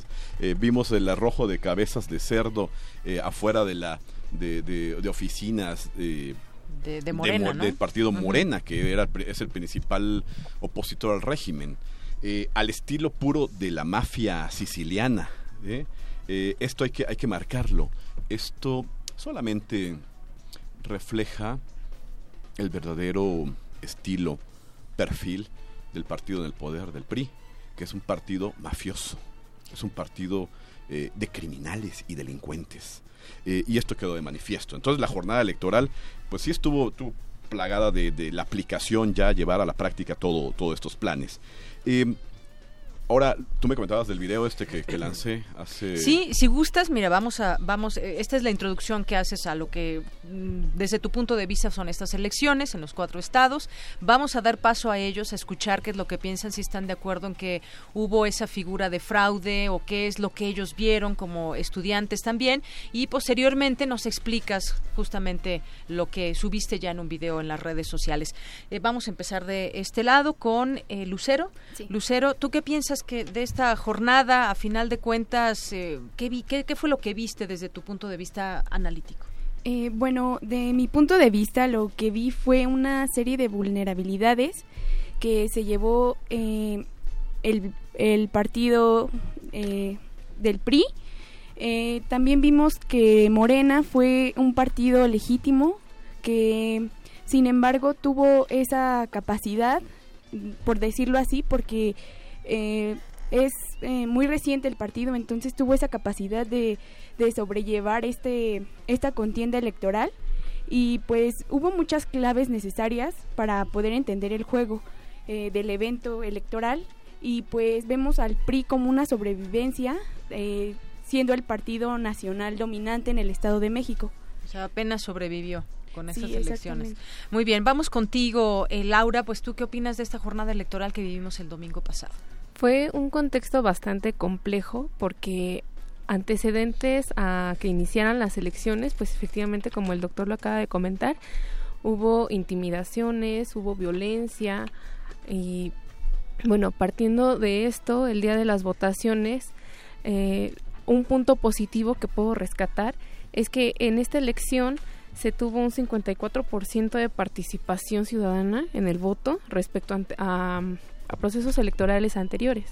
Esto quiere decir que la ciudadanía estuvo más interesada en reflejar realmente su preferencia. Creo que muchos de, muchos de los resultados que se vieron externados en las actas de escrutinio, que es lo que ahora está eh, de bastante tendencia en las redes sociales y de hecho a partir de aquí es que se realizan muchos cuestionamientos, por ejemplo en el PREP, que no coinciden, lo que un acta de escrutinio dice y lo que el PREP dice. Entonces es una situación bastante compleja, además de que, bueno, esta elección del Estado de México es una elección clave para lo que viene en el 2018.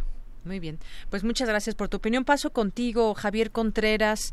Eh, estudiante de la maestría de la Facultad de Derecho y hay varias cosas. Yo he estado leyendo distintas columnas y han sido muy duros también, incluso gente pues que de pronto se puede identificar con en situaciones eh, eh, a favor del gobierno muchas veces en sus opiniones han sido duros y han señalado incluso algunos que pues las elecciones están hechas para que se cometan delitos electorales y no pasa nada. Esto me parece a mí increíble que, que se pueda decir y constatar y que lo digan eh, personajes con cierta incidencia en la opinión pública, muchos de ellos críticos. Ahora incluso traigo algunas cosas que, están diciendo. El PRI en los procesos electorales del domingo le dan la razón a quienes piensan que los comicios para elegir al nuevo presidente del próximo año serán un cochinero y que la ley electoral está hecha para violar, se impune y sistemáticamente. Queda esa sensación en mucha gente de que la, elección no fue limpia. ¿Qué opinas, Javier?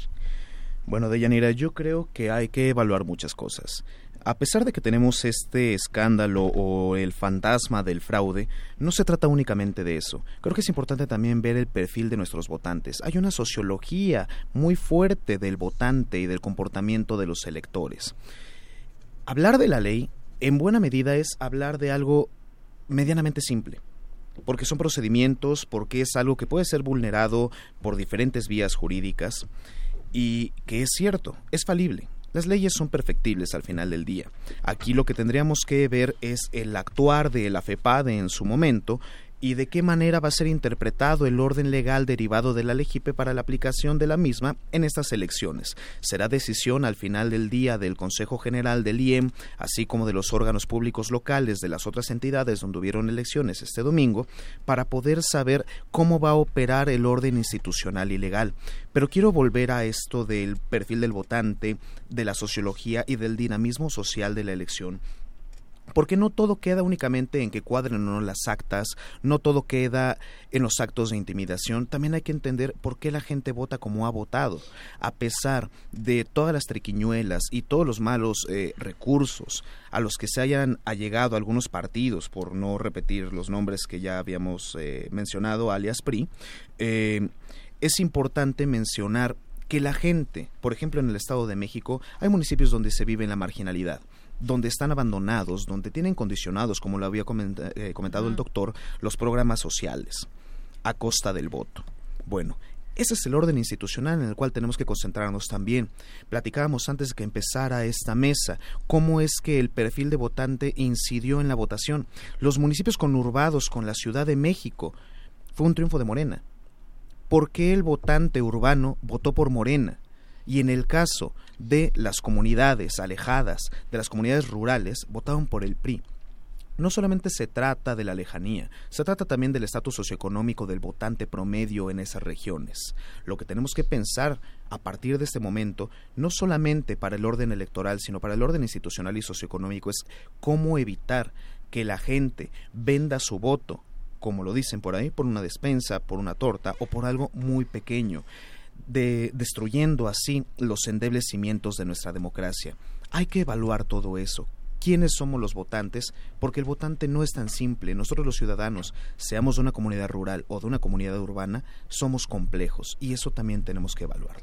Muchas gracias, Javier. El perfil de, de electores, muy interesante, la compra de votos. ¿Tú qué opinas al respecto, Carlos Antonio? Mira, de, de Yanira, es interesante lo que plantea el compañero y lo podemos analizar desde una perspectiva municipal.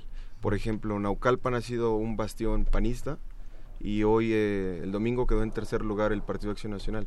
Morena quedó en primer lugar en un municipio de toda la vida panista.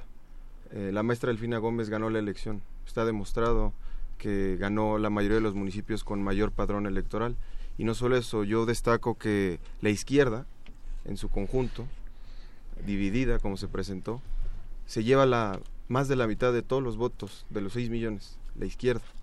Eh, lo que indica que damos un parteaguas para la elección del 2018. El candidato eh, favorito para ganar la elección es Andrés Manuel López Obrador y particularmente con, Morena.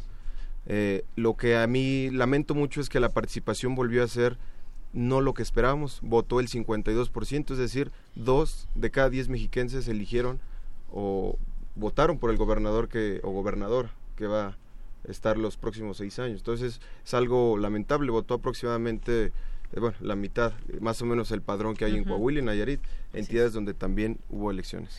¿Por qué pese a todo eh, vamos a ver quizás a Alfredo del Mazo al frente del gobierno del Estado de México. Decías tú, está demostrado que Delfina ganó.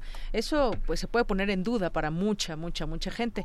Justamente me gustaría pasar con el doctor Sergio Saldaña que nos explique por qué ganó Delfina Gómez. ¿Cómo podemos decir eso? ¿Cómo se puede comprobar que ganó Delfina Gómez? Y sobre todo, lo difícil que será el tema de llegar al tribunal. Seguramente llegarán estas elecciones. Explícanos, doctor. Gracias. Sí, Delfina Gómez eh, ganó en muchos sentidos. En mi percepción, en la percepción de muchos, eh, cuando analizamos simplemente el PREP, eh, también ahí se nota la, tendencia ganadora de, de, Delfina Gómez, un PREP que, bueno, lo que nos publica, yo voy a hablar con base en lo que está publicado en la página web del IEM. Sí, exacto. Hablemos de esos hechos. Hay gente que dice que hay una, hay una base de datos, un archivo CSV y etcétera que hay que revisar también. Y no, no, no. Yo hice un ejercicio de, de revisión. Nada más simplemente es, es, checar la sumatoria. No tienes que ser doctor en economía ni en nada. Basta con que hayas ido a la primaria y tengas un poco de sentido común para sacar una suma en un Excel. Eh, y cuando vemos la suma por distrito de todas las casillas, la sumatoria no es la que corresponde, sino que tiene, tiene datos en favor del candidato del, del PRI, datos que, eh, bueno, votos que de dónde los sacaron. Eh, analicemos el archivo CSV si quieren y ahí ya se acerca más la, suma, si da. Eh, pero abramos la foto del acta. Esas actas, por el amor de Dios, es que están plagadas de, mm, de votos raros a favor del PRI o quitados a Morena de una manera tan burda. Acá eh, voy, a, voy a hablar de lo que es em, em, legalidad, si fuera si fuéramos si, si a legalidad nos vamos como platicábamos hace rato antes de entrar al programa si a legalidad fuéramos eh, para empezar el todas las violaciones que hizo el gobierno del Estado y el gobierno federal, el gobierno del Estado de México y el gobierno federal mexicano, en materia de, de, ser parciales y de llegar a, hacer la elección de Estado, eh, eh, ya con esto bastaría para que el candidato de ellos. ¿A qué te refieres? Por ejemplo, la compra de votos, que eso se supo, pero se tendrá que comprobar de que te ofrecen dinero por tu credencial de elector y, bueno, toda esta promesa de la tarjeta para las mujeres. Vámonos a la esencia de, la, de la naturaleza de, este, de los órganos electorales en México. Son órganos electorales que no tienen voluntad para eh, vigilar la elección y para hacerla objetiva.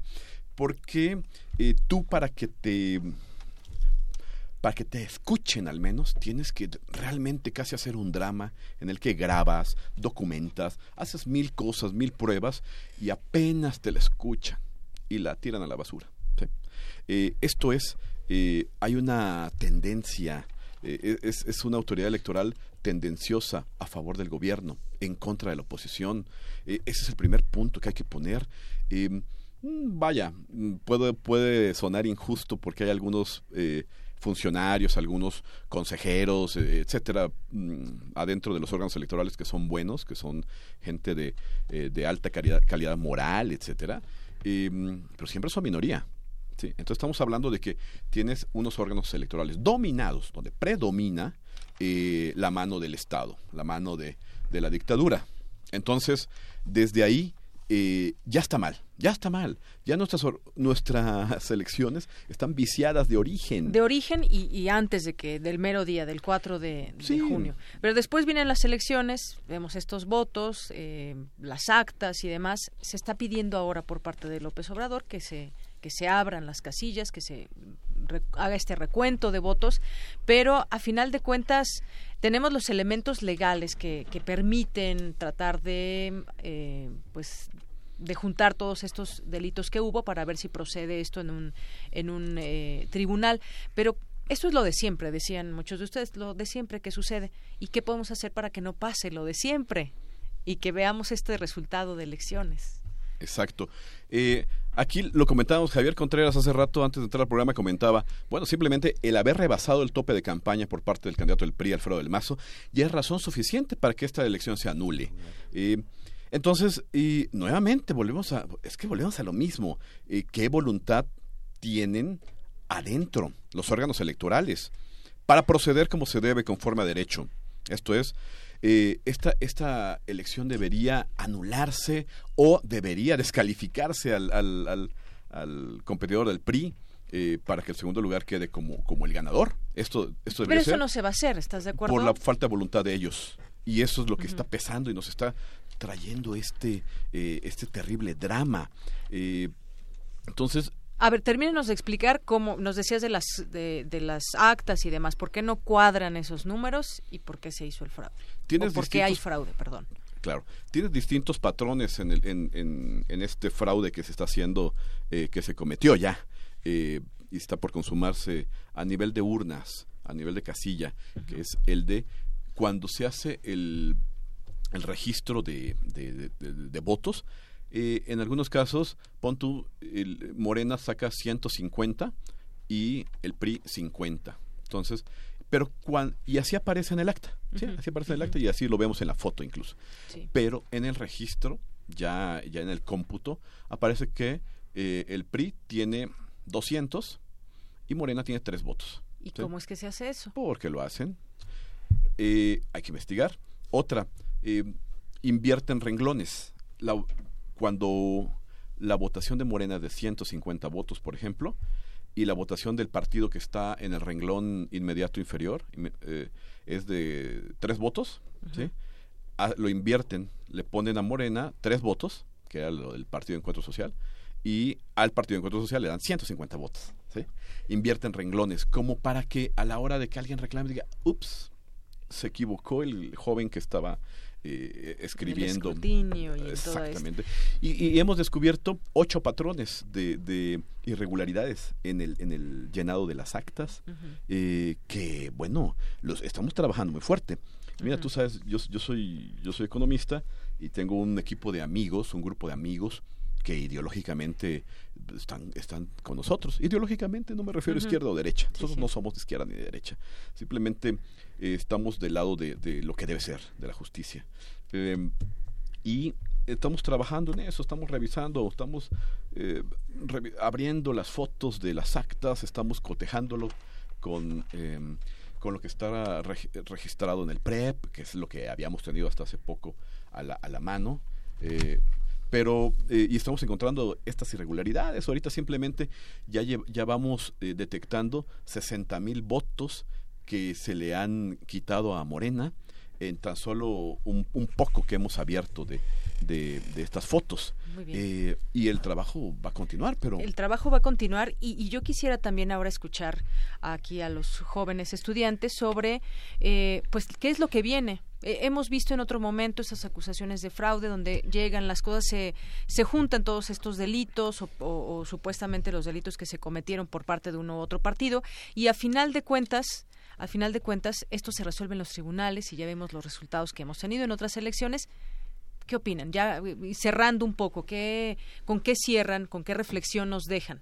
Adelante. Bien, eh, creo que aquí también eh, los organismos electorales tienen un papel muy importante porque ellos han sido creados precisamente para respaldar que nuestro voto tenga la, la fuerza, tenga la representación debida. Ayer estaba investigando un poquito sobre los organismos y sobre qué principios es que ellos se basan. Algunos de ellos son la certeza, la imparcialidad, independencia, aquí es, es un punto bastante cuestionable, legalidad, máxima publicidad y objetividad. A mi punto de vista, esos principios quedan cuestionables al 100% eh, por este tipo de acciones que han tenido. Obviamente nosotros como ciudadanos también tenemos la tarea muy importante de estar siguiendo todos estos procesos, porque en este momento todas las miradas están en este proceso pero pasa una semana y son menos, pasa dos semanas y empezamos a perderle el, interés. Y la cuestión aquí es que nosotros también no perdamos de vista y no permitamos este tipo de cuestiones, porque eh, tal vez las personas que se encuentran en el poder y están acostumbrados a a desenvolverse de esta manera, pocas veces han sido cuestionados y si han sido cuestionados, pues pocas veces se han tomado cartas en el asunto. Entonces, ahora afortunadamente las redes sociales nos ayudan a unirnos, para no quedarnos callados y para de alguna manera protestar de este tipo de cosas que obviamente no debemos dejarlo en una protesta. Muy bien, gracias Laura. ¿Alguien más que yo, Yo quisiera cerrar adelante, eh, haciendo una petición a las dirigencias de los partidos, por ejemplo, a la del PRD, a la del PAN sobre todo, a que llamen y exijan que se respete la voluntad popular, como está demostrando el candidato de Morena en Coahuila se está sumando a las peticiones de la oposición que también ganó y también le robó el PRI. Y cerraría con una frase, bueno, muy parecida a la de Romero Hicks que dice que el PRI no entiende, el PRI no escucha, busca silenciar la voz de los votos. Lo que significa robar una elección es robarse los sueños de las personas, es tratar de secuestrar el futuro. Entonces yo llamaría a las dirigencias de todos los partidos políticos a que se sumen, no por eh, la militancia de Morena, que se sumen a la exigencia de que se respete la voluntad popular de la gente del Estado de México. Muy bien, muchas gracias, eh, Carlos. ¿Alguien más? Eh, bueno, y también este Lucero. mi petición sería como ciudadana y como estudiante que no perdamos la confianza, que impulsemos la participación ciudadana para que la, la democracia que, con la que se caracteriza el país se lleve a cabo y, y, y, y demos seguimiento a, a esta contienda y sigamos este adelante con con el, la participación y esto. Muy bien, muchas gracias, eh, Lucero. Javier, ¿con qué cierras? Gracias, Dayanira. Bueno, a mí me gustaría salir un poco de lo que hemos discutido hasta el momento. Hay otras tres entidades. Teníamos también a Nayarit, a Coahuila y a Veracruz. Quiero mencionar que sí es importante también el crecimiento de la izquierda en el norte del país. Además de la suma para la protesta allá en Coahuila, también es importante hablar del doble estándar que tienen las derechas en ese país. ¿Por qué en la protesta en el Estado de México hablan de mesiánicos chavistas y por qué la protesta en Coahuila es una defensa del triunfo de la democracia? Hay que evitar el doble estándar y hay que respetar el orden institucional. Y quiero hacer hincapié en el orden institucional porque a pesar de todo, también tenemos que triunfar estas batallas en las urnas, en las urnas e igualmente en los procesos legales. Pero no se trata de destruir nuestro orden institucional o incluso constitucional. Tenemos que saber ocupar las herramientas que tenemos, con muchos o pocos consejeros electorales que pueden estar en favor de que se lleve adecuadamente el proceso electoral y llamar a las cosas como se llaman, una vulneración a la legalidad o al orden constitucional. Y en otro caso, también pensar nuevamente en ese dinamismo social y en el perfil de los votantes. ¿Por qué? En el Estado de México, el PRI perdió la mitad de su electorado entra con un eh, 30% cuando Erubiel Ávila entró con más del 60% como gobernador. Estamos hablando de una derrota electoral en términos reales para ese partido. Y también en el caso de Veracruz, después de todo el escándalo de Javier Duarte, ahora que tuvieron nuevamente elecciones, hay un triunfo en específico de Morena y de la izquierda en los municipios industriales y petroleros. ¿Qué ocurre en estas latitudes? ¿Por qué la gente con una mayor cantidad de estudios, estudios universitarios, está votando hacia la izquierda. ¿Y qué ocurre con las juventudes? De lo que mencionabas, compañera, hace un momento, sí, hay que invitar a votar a la ciudadanía, pero en específico a los jóvenes. Olvídense el discurso del bono electoral, del bono social y de la juventud, o de este mal discurso de los millennials, que eso responde a una burbuja urbana. Hay que pensar realmente en el actuar de la juventud. Ya tenemos estos ejemplos internacionales cuando el Brexit, cuando lo de Trump, que se hubieran salido a votar las personas personas entre 18 y 24 años, los resultados electorales hubieran sido distintos. Bueno, pues igual aquí. Si hubiera sido una participación electoral mayor al 54% en el Estado de México, otro hubiera sido el resultado electoral y Alfredo del Mazo no estaría celebrando junto con sus demás eh, eh, compinches en esta en esta contienda electoral. Hay que tener muy presente eso. La elección es más compleja. La democracia no solamente está en la urna, la democracia está en las calles. Gracias, Javier. Y lo que nos cuesta la democracia. ¿Con qué cierras, doctor Sergio? Ah, yo cerraría con con esta reflexión para quienes en este momento creen que ya está perdido, les digo, no está nada perdido, es justamente el momento en el que hay que actuar. Eh, las primeras 48 horas después de un fraude son las fundamentales y nos estuvimos movilizando personas, yo, yo eh, por parte de la sociedad civil, eh, para que esto se corrija y no vamos a parar. entonces, está prohibido rendirse rendirse jamás. Lo segundo que puedo decir también es que eh, quienes creen también que estábamos a punto de ganar el Estado de México y que nos tenemos que conformar, porque si hoy estamos a punto, en la elección siguiente ganamos contundentemente falso. Estamos tan lejos como siempre. El ya merito eh, es una eh, mentalidad que los del poder ya nos tienen tomada la medida que el ya mérito lo aceptamos. No, no vamos a aceptar este ya mérito porque estamos tan lejos como siempre. Muy bien, doctor, muchas gracias. Doctor Sergio Saldaña Zorrilla, Laura Janet, Lucero Daniela y licenciado Javier Contreras, Carlos Antonio, muchas gracias por venir de la FES Acatlán y de la Facultad de Derecho. Muchas gracias, gracias a ustedes, pues estas mesas se hacen posibles y escucharlos sin duda es siempre muy importante y aleccionador. Gracias. Gracias. gracias. 2,54.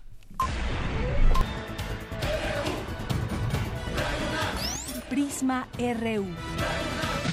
Con Deyanira Morán. Queremos conocer tu opinión. Síguenos en Twitter como arroba PrismaRU. Para nosotros, tu opinión es muy importante. Síguenos en Facebook como Prisma RU. Queremos escuchar tu voz. Nuestro teléfono en cabina es 55 36 43 39.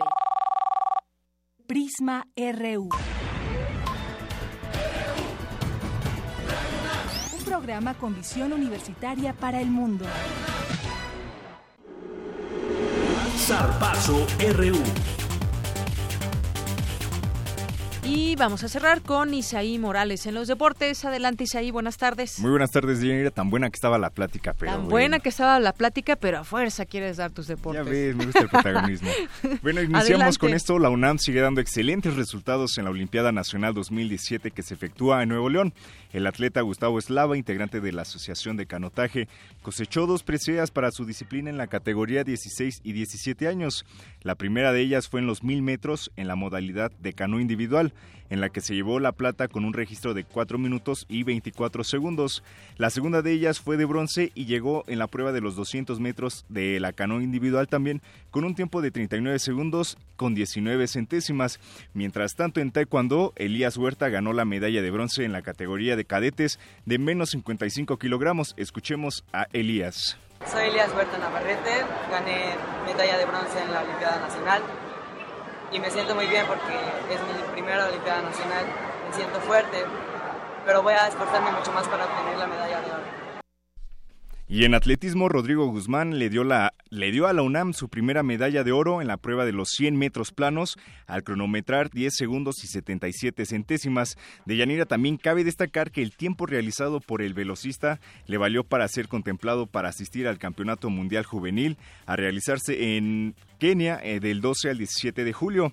Además del metal dorado, Rodrigo consiguió el bronce en salto triple con una longitud de 13.88 metros. Y en salto de garrocha, Josué Piña se colgó el bronce tras lograr su mejor salto en 3 metros con 70 centímetros. Y ya por último, David Camacho logró también el bronce en lucha grecorromana en la categoría de los 76 kilos. Escuchemos. Me llamo David Camacho Díaz, soy estudiante de la preparatoria número 8, practico lucha estilo grecorromana. Acabo de ganar la categoría de 76 kilogramos con medalla de bronce bueno, durante mi lucha sentí, me sentí muy fuerte y al final con Nuevo León me, bueno, sentí una gran diferencia dentro de técnica y fuerza. Bueno, y ya pasando a más información, la Selección Nacional Femenil de Fútbol Americano se encuentra boteando, vendiendo gorras y playeras por Internet, esto para poder asistir al Mundial de la especialidad, la cual se efectuará a partir del 24 de junio en Canadá. Las integrantes del combinado nacional fueron notificadas sobre la falta de recursos económicos para poder acudir a la cita, pues, eh, pues para este fin la Comisión Nacional de Cultura Física y Deporte solo aprobó un presupuesto de un millón de pesos cuando se necesitaba un apoyo aproximado de un millón seiscientos mil. Pues lamentable eh, con la situación de las jugadoras mexicanas de Yanira, recordemos que es la, eh, no es la primera vez que sucede esto, recordemos el caso del pugilista Michel Rodríguez, que tuvo que votear también para recaudar fondos y poder asistir al Campeonato Mundial de Doha en Qatar, donde se repartieron los pases para asistir a las Olimpiadas de Río 2016 y donde este Misael Rodríguez eh, consiguió el bronce y bueno, esperemos que se pueda resolver este asunto, ya que sería la primera vez que la selección femenil de americano asista a un mundial, por lo que es importante no dejar pasar esta oportunidad. Y ya para finalizar, como ayer lo comentabas, ingenieros respaldados por la empresa automotriz Toyota presentaron el auto volador que esperan encienda la llama olímpica en la ceremonia inaugural de los Juegos Olímpicos de Tokio 2020. El prototipo, el prototipo llamado SkyDrive está aún está en una etapa inicial de desarrollo y se espera que realice su primer vuelo a finales de 2018 y bueno vamos a ver cómo evoluciona esto y sin duda será muy interesante ver cómo un automóvil volador enciende el pebetero y bueno y con esto romperá la tradición de que un atleta o exatleta pues lo haga. Muy bien. Pues muchas gracias Isaí. Deyanira a ti y nos escuchamos mañana. Hasta mañana. Y bueno antes de, antes de irnos rápidamente les quiero invitar a un homenaje a Rodolfo Stavenhagen, la visión antropológica e histórica de México, porque hay un curso que ya inició del 1 de junio hasta el 9 de noviembre de este año de 5 a 7 hay conferencias magistrales y mucho que se puede encontrar.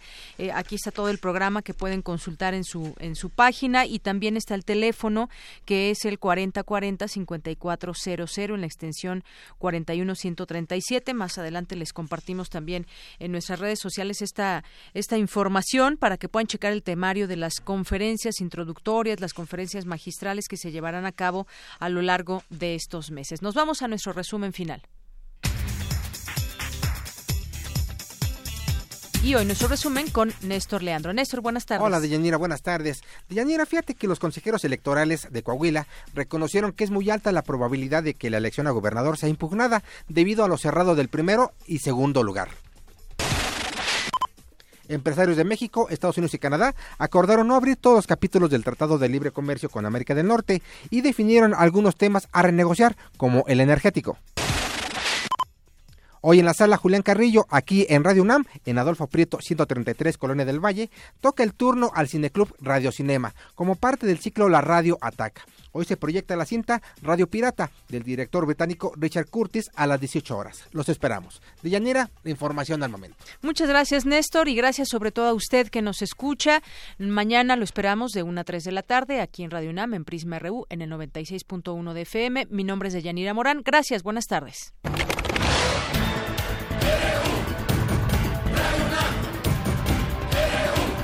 Prisma RU, los perfiles del acontecer universitario de México y el mundo en una frecuencia. De lunes a viernes, de 1 a 3 de la tarde.